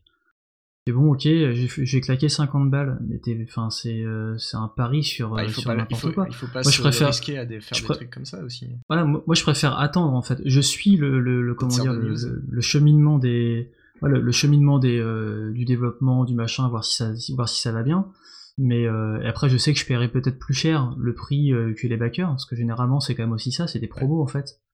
C'est genre voilà, euh, si tu back 20, 20 euros maintenant, bah attention, il sera à 30 euros le jeu. Tu parles 30 euros dans 3 ans, on s'en fout quoi. Enfin, moi- Oui, après il sera à 5 euros en solde. voilà, moi, moi, je pars de ce principe-là en fait. Je me dis, euh, qu'est-ce que je m'en fous? Je préfère attendre de voir que le jeu il sorte vraiment, avec une vraie date de sortie, voilà, un vrai truc calé. Euh, claquer euh, 5 à 10 balles de plus comparé au, au prix Kickstarter, mais au moins avoir un jeu quoi, et au, avoir le savoir si ça vaut le coup ou Euh, pas c'est- quoi. Moi, genre Yooka-Laylee, là par exemple, je suis pas sûr qu'il va, qu'il va valoir le coup. Donc pour l'instant, je back pas, j'attends qu'il sorte. On verra bien après quoi. Les gars, j'ai une dernière question troll pour vous. Euh, si euh, bon, j'avais euh, pris une machine à voyager dans le temps et que j'avais filé les vidéos de l'E3 2015, je vous avais montré sous le nez, euh, genre un mois avant l'E3, et, et je vous aurais dit, ouais, c'est des Kickstarter, vous leur aurez donné des sous Vous aurez donné des sous à euh, Horizon Zero Dawn, là, le, le jeu avec la meuf de Game of Thrones qui euh, joue à Monster Hunter contre des robots. Vous auriez donné des sous au, au jeu de Keiji Inafune qui n'est pas Mighty Number pense 9, que- mais qui, qui, qui se passe dans le désert avec une gonzesse et euh, des développeurs Attends, de c'est de une Prime. habitude, euh, C'est une habitude de consommation. Et euh, Kenji Inafune, il a un autre jeu sur 3DS aussi, hein. un truc de pirate. Hein. En plus, Mais oui, il est partout, il fait n'importe quoi. Mais il va en finir un à un moment ou c'est juste il non, lance il lance des jeux, il, lance des jeux, il lance des Ouais. écoles, des machins, enfin voilà. ce que, ce que je veux dire derrière, mon, derrière ma remarque un petit peu cynique, c'est que euh, euh, finalement, ne vantons pas aujourd'hui, principalement à l'E3, principalement à Ah l'E3. oui, Vends du voilà. exactement. Ne vantons pas les, les jeux de la même manière qu'on vend des Kickstarter, c'est-à-dire avec des renders de- tout préparés et, et- et je, surtout, parce que les renders sont une chose. Hein. Aujourd'hui, je crois qu'on a l'œil assez affûté pour savoir quand est-ce qu'on nous met une cinématique sous le nez. Ça n'empêche pas les gens de rêver. Mais euh, pensez-y, il y a, c'est, c'est un truc que vous retrouverez dans beaucoup de post-mortem de jeux AAA. Et récemment, je me suis Non, mais- plongé dans, dans celui de Homeland qui l'évoque, euh, Homefront, pardon. Le Homefront sorti en 2008, hein, pas le Homefront qui sort cette année. Bientôt le test sur Factor News. Il est Et, sorti, non euh, voilà, Qui- qui, qui sort- sort, qui- bientôt. qui est sorti effectivement il n'y a pas longtemps. Mais du coup, euh, Homefront est un jeu qui euh, s'est vendu pas si mal, mais qui dont le studio a coulé juste après. Le coup, a coulé juste après parce que ils étaient mal gérés. Et dans la liste de toutes les choses qui ont été mal gérées euh, dans, ce développement, ils ont été contraints de développer 3-4 mois avant le 3 une démo, démo pour le 3. Ils ont fait une démo complètement bidon où tout ce qui se passe dedans était scripté, téléphoné. C'est-à-dire c'était pas c'était pas un court métrage d'animation, mais c'était pas loin. Ça marchait avec le moteur du jeu, mais tout était C'est fait. ce qui arrive, c'est ce qui arrive quand voilà, mais les tout était- priorités sont commerciales et pas orientées produits. Quoi. Mais pré- pré- précisément, euh, c'est que le, le, Ou le- certains jeux sur Wii aussi à l'époque. hein. Red Steel. Alors bon, alors ça, Ah bah, tous les jeux sur Wii. les jeux sur Wii, Bon, euh, peut-être les, les Toute la première génération de jeux Wii, quand ils te les présentaient, ça fonctionnait nickel. c'était magnifique. non mais tout était bidon. Non non mais et vous vous rappelez du ouais. Kinect? Vous vous rappelez de ce mec qui sort le sabre laser devant l'écran? Ah, Ils ont osé mais- nous faire croire. Ah, non, mais, non, mais- attendez, parce qu'il y a la partie nous faire croire des choses, certes, mais pensez-y, les gens qui ont développé le jeu, ils en parlent de- dans le cas de Homefront dans leur post-mortem. On les a collés 4 mois à bosser comme des malades pour faire un truc qui n'avait pas d'intérêt parce que ils- tout ce qu'ils avaient fait dans cette démo n'allait pas se retrouver dans le jeu final. C'était c'était juste pour faire joli, c'était pour occuper les gens. Ils ont occupé les gens. Le marketing a décidé que le jeu se vendrait à 50 000 exemplaires de plus. Ils s'en foutent de 50 000 exemplaires. Le jeu, il s'est vendu Ouais, à 2 millions 5, c'était juste pour qu'il soit rentable. C'est- Est-ce que ça valait vraiment le coup de dépenser ce temps et cet argent De couler le studio. Voilà. mais Et- et- ouais, Les mecs qui ont eu cette idée, c'est gars THQ. Hein. temps, Ils existent c'est- plus, THQ. THQ. Qu'est- Qu'est-ce que tu veux qu'ils fassent T'as l'éditeur qui leur demande d'être sur un salon. Tu sais que ta boîte va, ou le, même le projet va être mis en danger par rapport à ça. Tu peux pas envoyer chier le mec qui te donne la Et thune. non, mais d'un côté, pour- pourquoi. T'es Et- obligé et- de dire, voilà, tu le fais, et puis euh, tant pis. Tu, Et ensuite, ils sortent leur démo bullshit, leur, leur démo bullshit, leur démo bullshit, euh, et le public gobe. Est-ce qu'ils gobent encore ce genre de truc aujourd'hui Est-ce qu'en 2015, tout le monde a gobé Évidemment. Final Fantasy Ah bah, VII, le bien sûr. remake, et Shenmue Bah, bien 3 sûr, Oui, ah, c'est vrai qu'ils l'ont gobé, gobe, putain. Ah, moi, je l'ai gobé à Ah, moi fond. aussi, hein. FF8, Voilà. je l'ai gobé à fond, pas de problème. Mais je sais, j'étais avec vous en plus. J'ai- il y j'ai- a encore des gens qui s'étonnent que Division il ressemble pas à ce que ça ils ont montré il y a, Non, il y a mais, un ah, an, Les gars, il y a vous deux vous ans, rappelez, il y a on- trois ans. Et il y en a qui s'étonneront que le Rainbow Watch je sais pas Dog. quoi, qu'ils Et ont The présenté, Division, enfin, The Ghost Division, Recon. c'est quand même sacrément cool visuellement. le Ghost, Ghost Recon, The voilà. Pilot, The Division Max, exactement. Et on était là, on y était ensemble, on était sur Factor News, on a commenté ces conférences. Et on va recommencer cette année. Eh, Tenez-vous franchement, prêts, les Je, gars. je veux pas faire. Avec nos- Avec Je veux pas faire le gars qui troll, mais franchement, The Division est largement plus proche de ce qui a été promis que ne l'a été Ah, complètement. Watch Dogs, quoi. C'est vrai, c'est vrai, c'est vrai. Complètement. ouais. Voilà. Si t'as une bonne, si Oui, une parce bonne qu'ils ont été progressivement quand même hein, dans le. Enfin, la, la première année, ça ressemblait absolument pas à ça. Ah oui, non, mais Ça s'est clairement. amélioré, quoi. C'est au fur et à mesure des années, ils ont un petit peu baissé, tu vois, c'est un petit peu genre on y va doucement comme On ça, ça récupère quelques trop. pixels. Watch Dogs ça a été. euh, En fait, en fait, à part Planetary Annihilation, les Kickstarter, ils sont plus proches de leurs promesses que les jeux AAA. C'est ça que vous essayez de dire, en fait? Globalement, je pense. Enfin, après, faut, comme on disait tout à l'heure, il faut trier. Ouais. Mais Ouais. euh, je pense que, ouais, effectivement, comme les gars sont là quand même pour de bonnes intentions à la base, si on Oui. fait abstraction encore du truc que tu citais tout à l'heure, qui est euh, EA, Ubisoft et tout viennent faire du Kickstarter, euh, globalement, ouais, on arrive à trouver des produits assez cool, quoi. Et précisément parce que cette formule existe et qu'on les verrait pas apparaître de manière plus traditionnelle, quoi. Bah et oui. d'ailleurs, avant de terminer, je, je voulais suggérer un truc quand même parce que euh, on parlait, d- enfin, on- normalement, on devait tous chercher une anecdote ou un lien ou un Kickstarter qui nous plaisait. Et par exemple, j'avais du mal à trouver un truc euh, en termes de jeux vidéo. Et euh, le truc que j'aurais cité en fait, c'est Rise of the Synth, qui est en fait un reportage sur la hum, synthwave. Je sais pas si Alors, vous connaissez. Rise of the Synth. Rise of the Synth, comme Ah, la Synthwave, c'est le truc qu'on disait tout à l'heure sur Hyper Light Drifter. euh, voilà, c'est ça. C'est les néons, c'est Carpenter Brut, c'est. Hotline Miami, voilà. Un Exactement. sujet à part entière, lui aussi. Donc av- euh, avec euh, la grosse influence Carpenter, donc euh, John Carpenter qui a fait des musiques très particulières pour le cinéma. Oui, parce qu'à la base, Carpenter Brut, c'est un clin d'œil. c'est Le nom ça, du- voilà. Un hommage. Et, donc il faut que les gens aillent sur Kickstarter et cherchent autre chose que le, vidéo, que le jeu vidéo en fait. Enfin, en tout cas, je pense pour les gens qui peuvent. Bah, euh, il y a- Ah, il y a des milliards des de Kung- projets. Kung Fury. c'est ça, voilà, Kung- Kung, Kung Fury, Fury, je sais pas si vous connaissez. Ah si, par contre, moi j'ai backé ce truc-là. Tiens, je suis con. Ah non, non, ah non, j'ai acheté. Quoi, Kung Fury, ils avaient demandé de l'argent en plus Ouais, non, non, j'ai acheté le. Non, non, je l'ai acheté quand ça, quand ça, comment dire. Enfin, j'ai acheté un truc quand c'est, euh, quand c'est sorti. J'avais acheté la bande son en vinyle. Mais c'est, mais tu vois, c'est ce, vers ce genre de truc qu'il faut se diriger. Il faut, euh, là, nous, on est vraiment axé sur le jeu vidéo, etc. Mais il faut aller regarder d'autres trucs. Il y a, il y a- il y a d'autres trucs bien. il y a plein de conneries. Il y a des trucs sur le bio, il y a des trucs sur les jeux Mais de société, comme on Il y a citait des tout à l'heure. super Il y a- bouquins. hein. Il- y a, voilà, des bouquins. La enfin, musique. Il y a des tonnes de Des trucs. documentaires, des Des courts Et puis même sans parler de culture, j'imagine des machines, des projets Ah oui, bah, vraiment niveau qui, machine. euh, euh, vont Bah, la montre loin. de tout à l'heure. euh, Ah, les machines de l'arnaque. Alors, non. A- a- a Je pensais, plutôt à de véritables procédés techniques, moi. Mais oui, effectivement. mais là, c'est- Les, rasoirs, les rasoirs euh, à laser et les bouteilles d'eau qui Et, les douches, et les douches économiques, c'est pas génial ça, hein. les douches qui font, qui économisent 1000 litres d'eau par an ou un truc comme Et- ça. mais euh, voilà, Pourquoi mais on n'a pas ça chez nous là? Après, il faut, il faut, je pense qu'il faut. euh, c'est pas du genre, tu vas sur Kickstarter, tu tapes un mot-clé, oh bim, je vois le premier truc qui me plaît, je vais le baquer. Il faut rechercher un peu, voir si les gens s'y intéressent, s'il y a du monde qui suit, etc. Faut pas y aller n'importe comment. Mais il y a aussi. plein de projets très intéressants, quoi. Il faut, il faut supporter les gens plutôt que d'aller euh.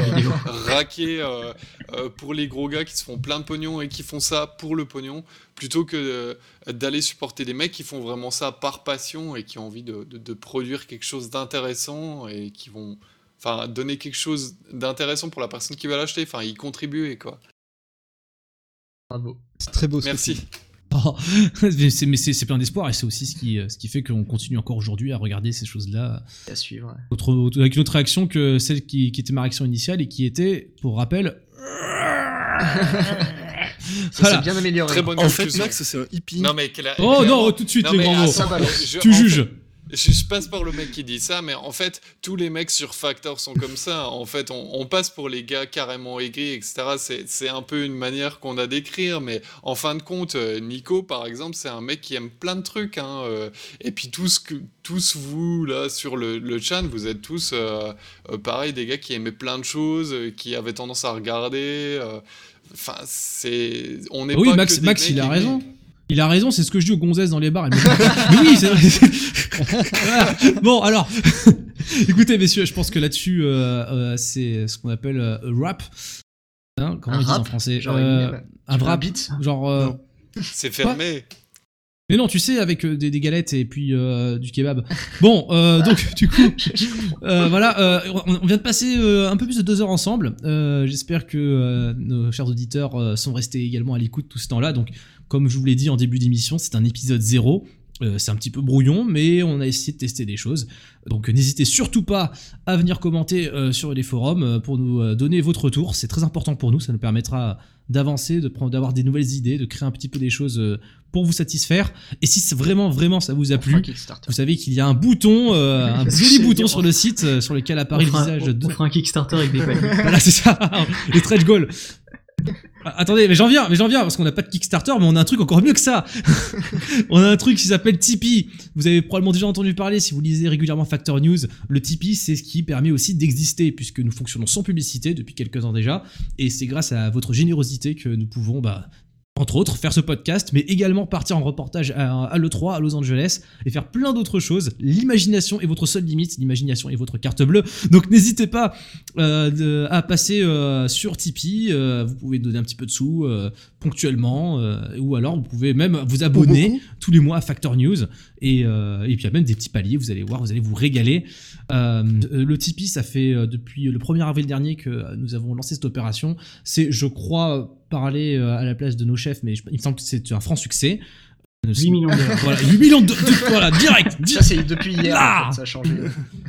ça bim donc voilà mais mais mais euh, je veux dire le, le simple fait que nous puissions faire ce podcast avec des micros de qualité ça a été rendu possible par le Tipeee et ça a été rendu possible par tous les gens qui ont dit du bien de nous donc euh, je pense qu'il faut faire un gros big up donc au podcast ZQSD euh, où t'es passé récemment euh, euh, Fougère donc c'est peut-être Pas pas, du tout. pas- Ah pas une coïncidence Non, Ah, c'est- il est pas du tout lancé récemment. Pas- Ah bah, c'était plus vieux, mais quand ah même. non passe le stick putain ça. mélange tout Ah, on est allé boire des pintes dans un bar avec eux, mais on n'est pas passé dans leur podcast. C'est ça. Mais c'est bien aussi. hein. Mais, mais, mais Écoutez, aussi, si vous donnez pas la liste les gens c'est c'est quand même nos copains et ils sont tous très sympas et leur podcast est de qualité donc allez l'écouter et donnez-leur des sous aussi si vous pouvez. Et carrément, euh, n'hésitez pas, soutenez le web indépendant du jeu vidéo français. Exactement. que, que- que nous incarnons euh, avec euh, une pureté euh, indéniable. Et donc, euh, dit vite fait, juste avant, il y a Nofra qui vient de lancer un Tipeee et que vous pouvez aussi aller backer, euh, supporter ces mecs qui font que du FPS. bah non, plus maintenant. voilà, mais qui... Des simulateurs de plus meurtre. maintenant. Bah non, grâce, au, grâce au euh, Tipeee. on va Tu l'as pas vu en plus, on essaie de s'ouvrir au monde, donc on aperçoit qu'on connaît pas le monde. C'est terrifiant. Générateur de fausses infos. Oui. Donner des sous Non, à, donner des sous à Julien Tellou, qui est 18 places derrière nous sur le classement des sites de jeux vidéo français. C'est quand même sympa. Factor News à fond dans la vérité mais pas trop. Voilà, exactement. Dans- dans- Et donc, euh, pour la faute qualité. donc, Voilà, envoyez des sous, envoyez des sous sur le Tipeee, c'est sur factornews.com, vous, vous pouvez pas manquer la bannière, elle change tout le temps quand vous voulez actualiser la page et c'est plein de petites gags, c'est juste pour vous. Euh, voilà, et on se dit et on se et on se dit à très bientôt. Alors le- la date du prochain podcast n'est pas arrêtée, mais sachez d'ores et déjà que nous vous donnons rendez-vous pour le 3 à Los Angeles. Nous serons 2017. 16. Ah non, ah oui, non, mais tu, mais tu- on, on parle de l'E3. hein. Rendez-vous donc à l'E3, euh, c'est euh, le 12 et le 13 juin prochain. Je crois même que ça déborde jusqu'au 14. Et euh, donc, euh, nous serons euh, en duplex euh, depuis euh, nos ordinateurs respectifs. Et nous avons aussi deux envoyés spéciaux intrépides à Los Angeles. Nous allons commenter tous ensemble et en direct les conférences. Donc, n'hésitez pas à vous connecter sur factornews.com. Vous pourrez voir les euh, superbes euh, nouveautés du jeu vidéo en temps réel et surtout écoutez en temps réel et euh, S'il vous plaît, levez-vous à 4h du matin pour regarder les conférences. ou alors les regarder en différé en replay bien sûr euh, mais voilà cet effort là nous le faisons aussi pour vous et euh, oui, le 3 proprement dit, c'est du 14 au 16, euh, c'est comme le fait remarquer euh, Nico sur mon transpondeur. Euh, le, le 12 et le 13, ce sont les, les confs, en fait. Les confs qui précèdent le salon proprement dit. Voilà, voilà, je pense que je vous ai fait le tour de la question. Eh bien, écoutez, euh, je j'ai plus qu'à vous dire euh, très bonne soirée. Et gros merci à vous tous. Merci Max. Merci à toi. Merci à toi, merci à toi LP euh, pour ce host de qualité. Merci, de- mais de rien, c'est tout plaisir et pour moi. Euh, merci Caillou aussi d'être d'avoir Ah participé. bah, de rien, merci à toi aussi. À Ah, vous aussi. merci Fougère.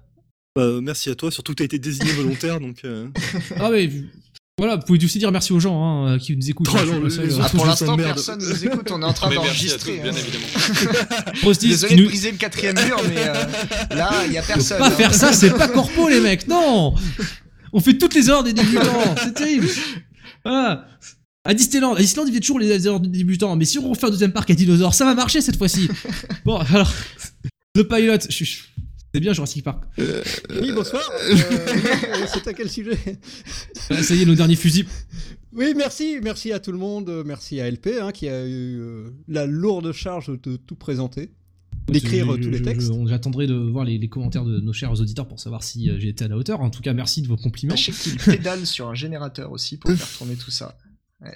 Voilà, oui, quand même, il y a quand même technique hein, derrière. Il y a quand même un technique, il faut le saluer. On a des jingles. Euh, bientôt, on en aura de plus en plus. Euh, ce podcast est promis, je pense, à un bel Et de avenir. mieux en mieux. Allez, bah, voilà, oh ouais. Allez, merci à tous, euh, les amis, et on se dit à très bientôt. Et, euh, et je dis à très bientôt euh, aux lecteurs de Factor News. À plus, les gars. À très bientôt. Salut. Et on n'a pas de jingle de fin. Non, on on va pas chanter, non.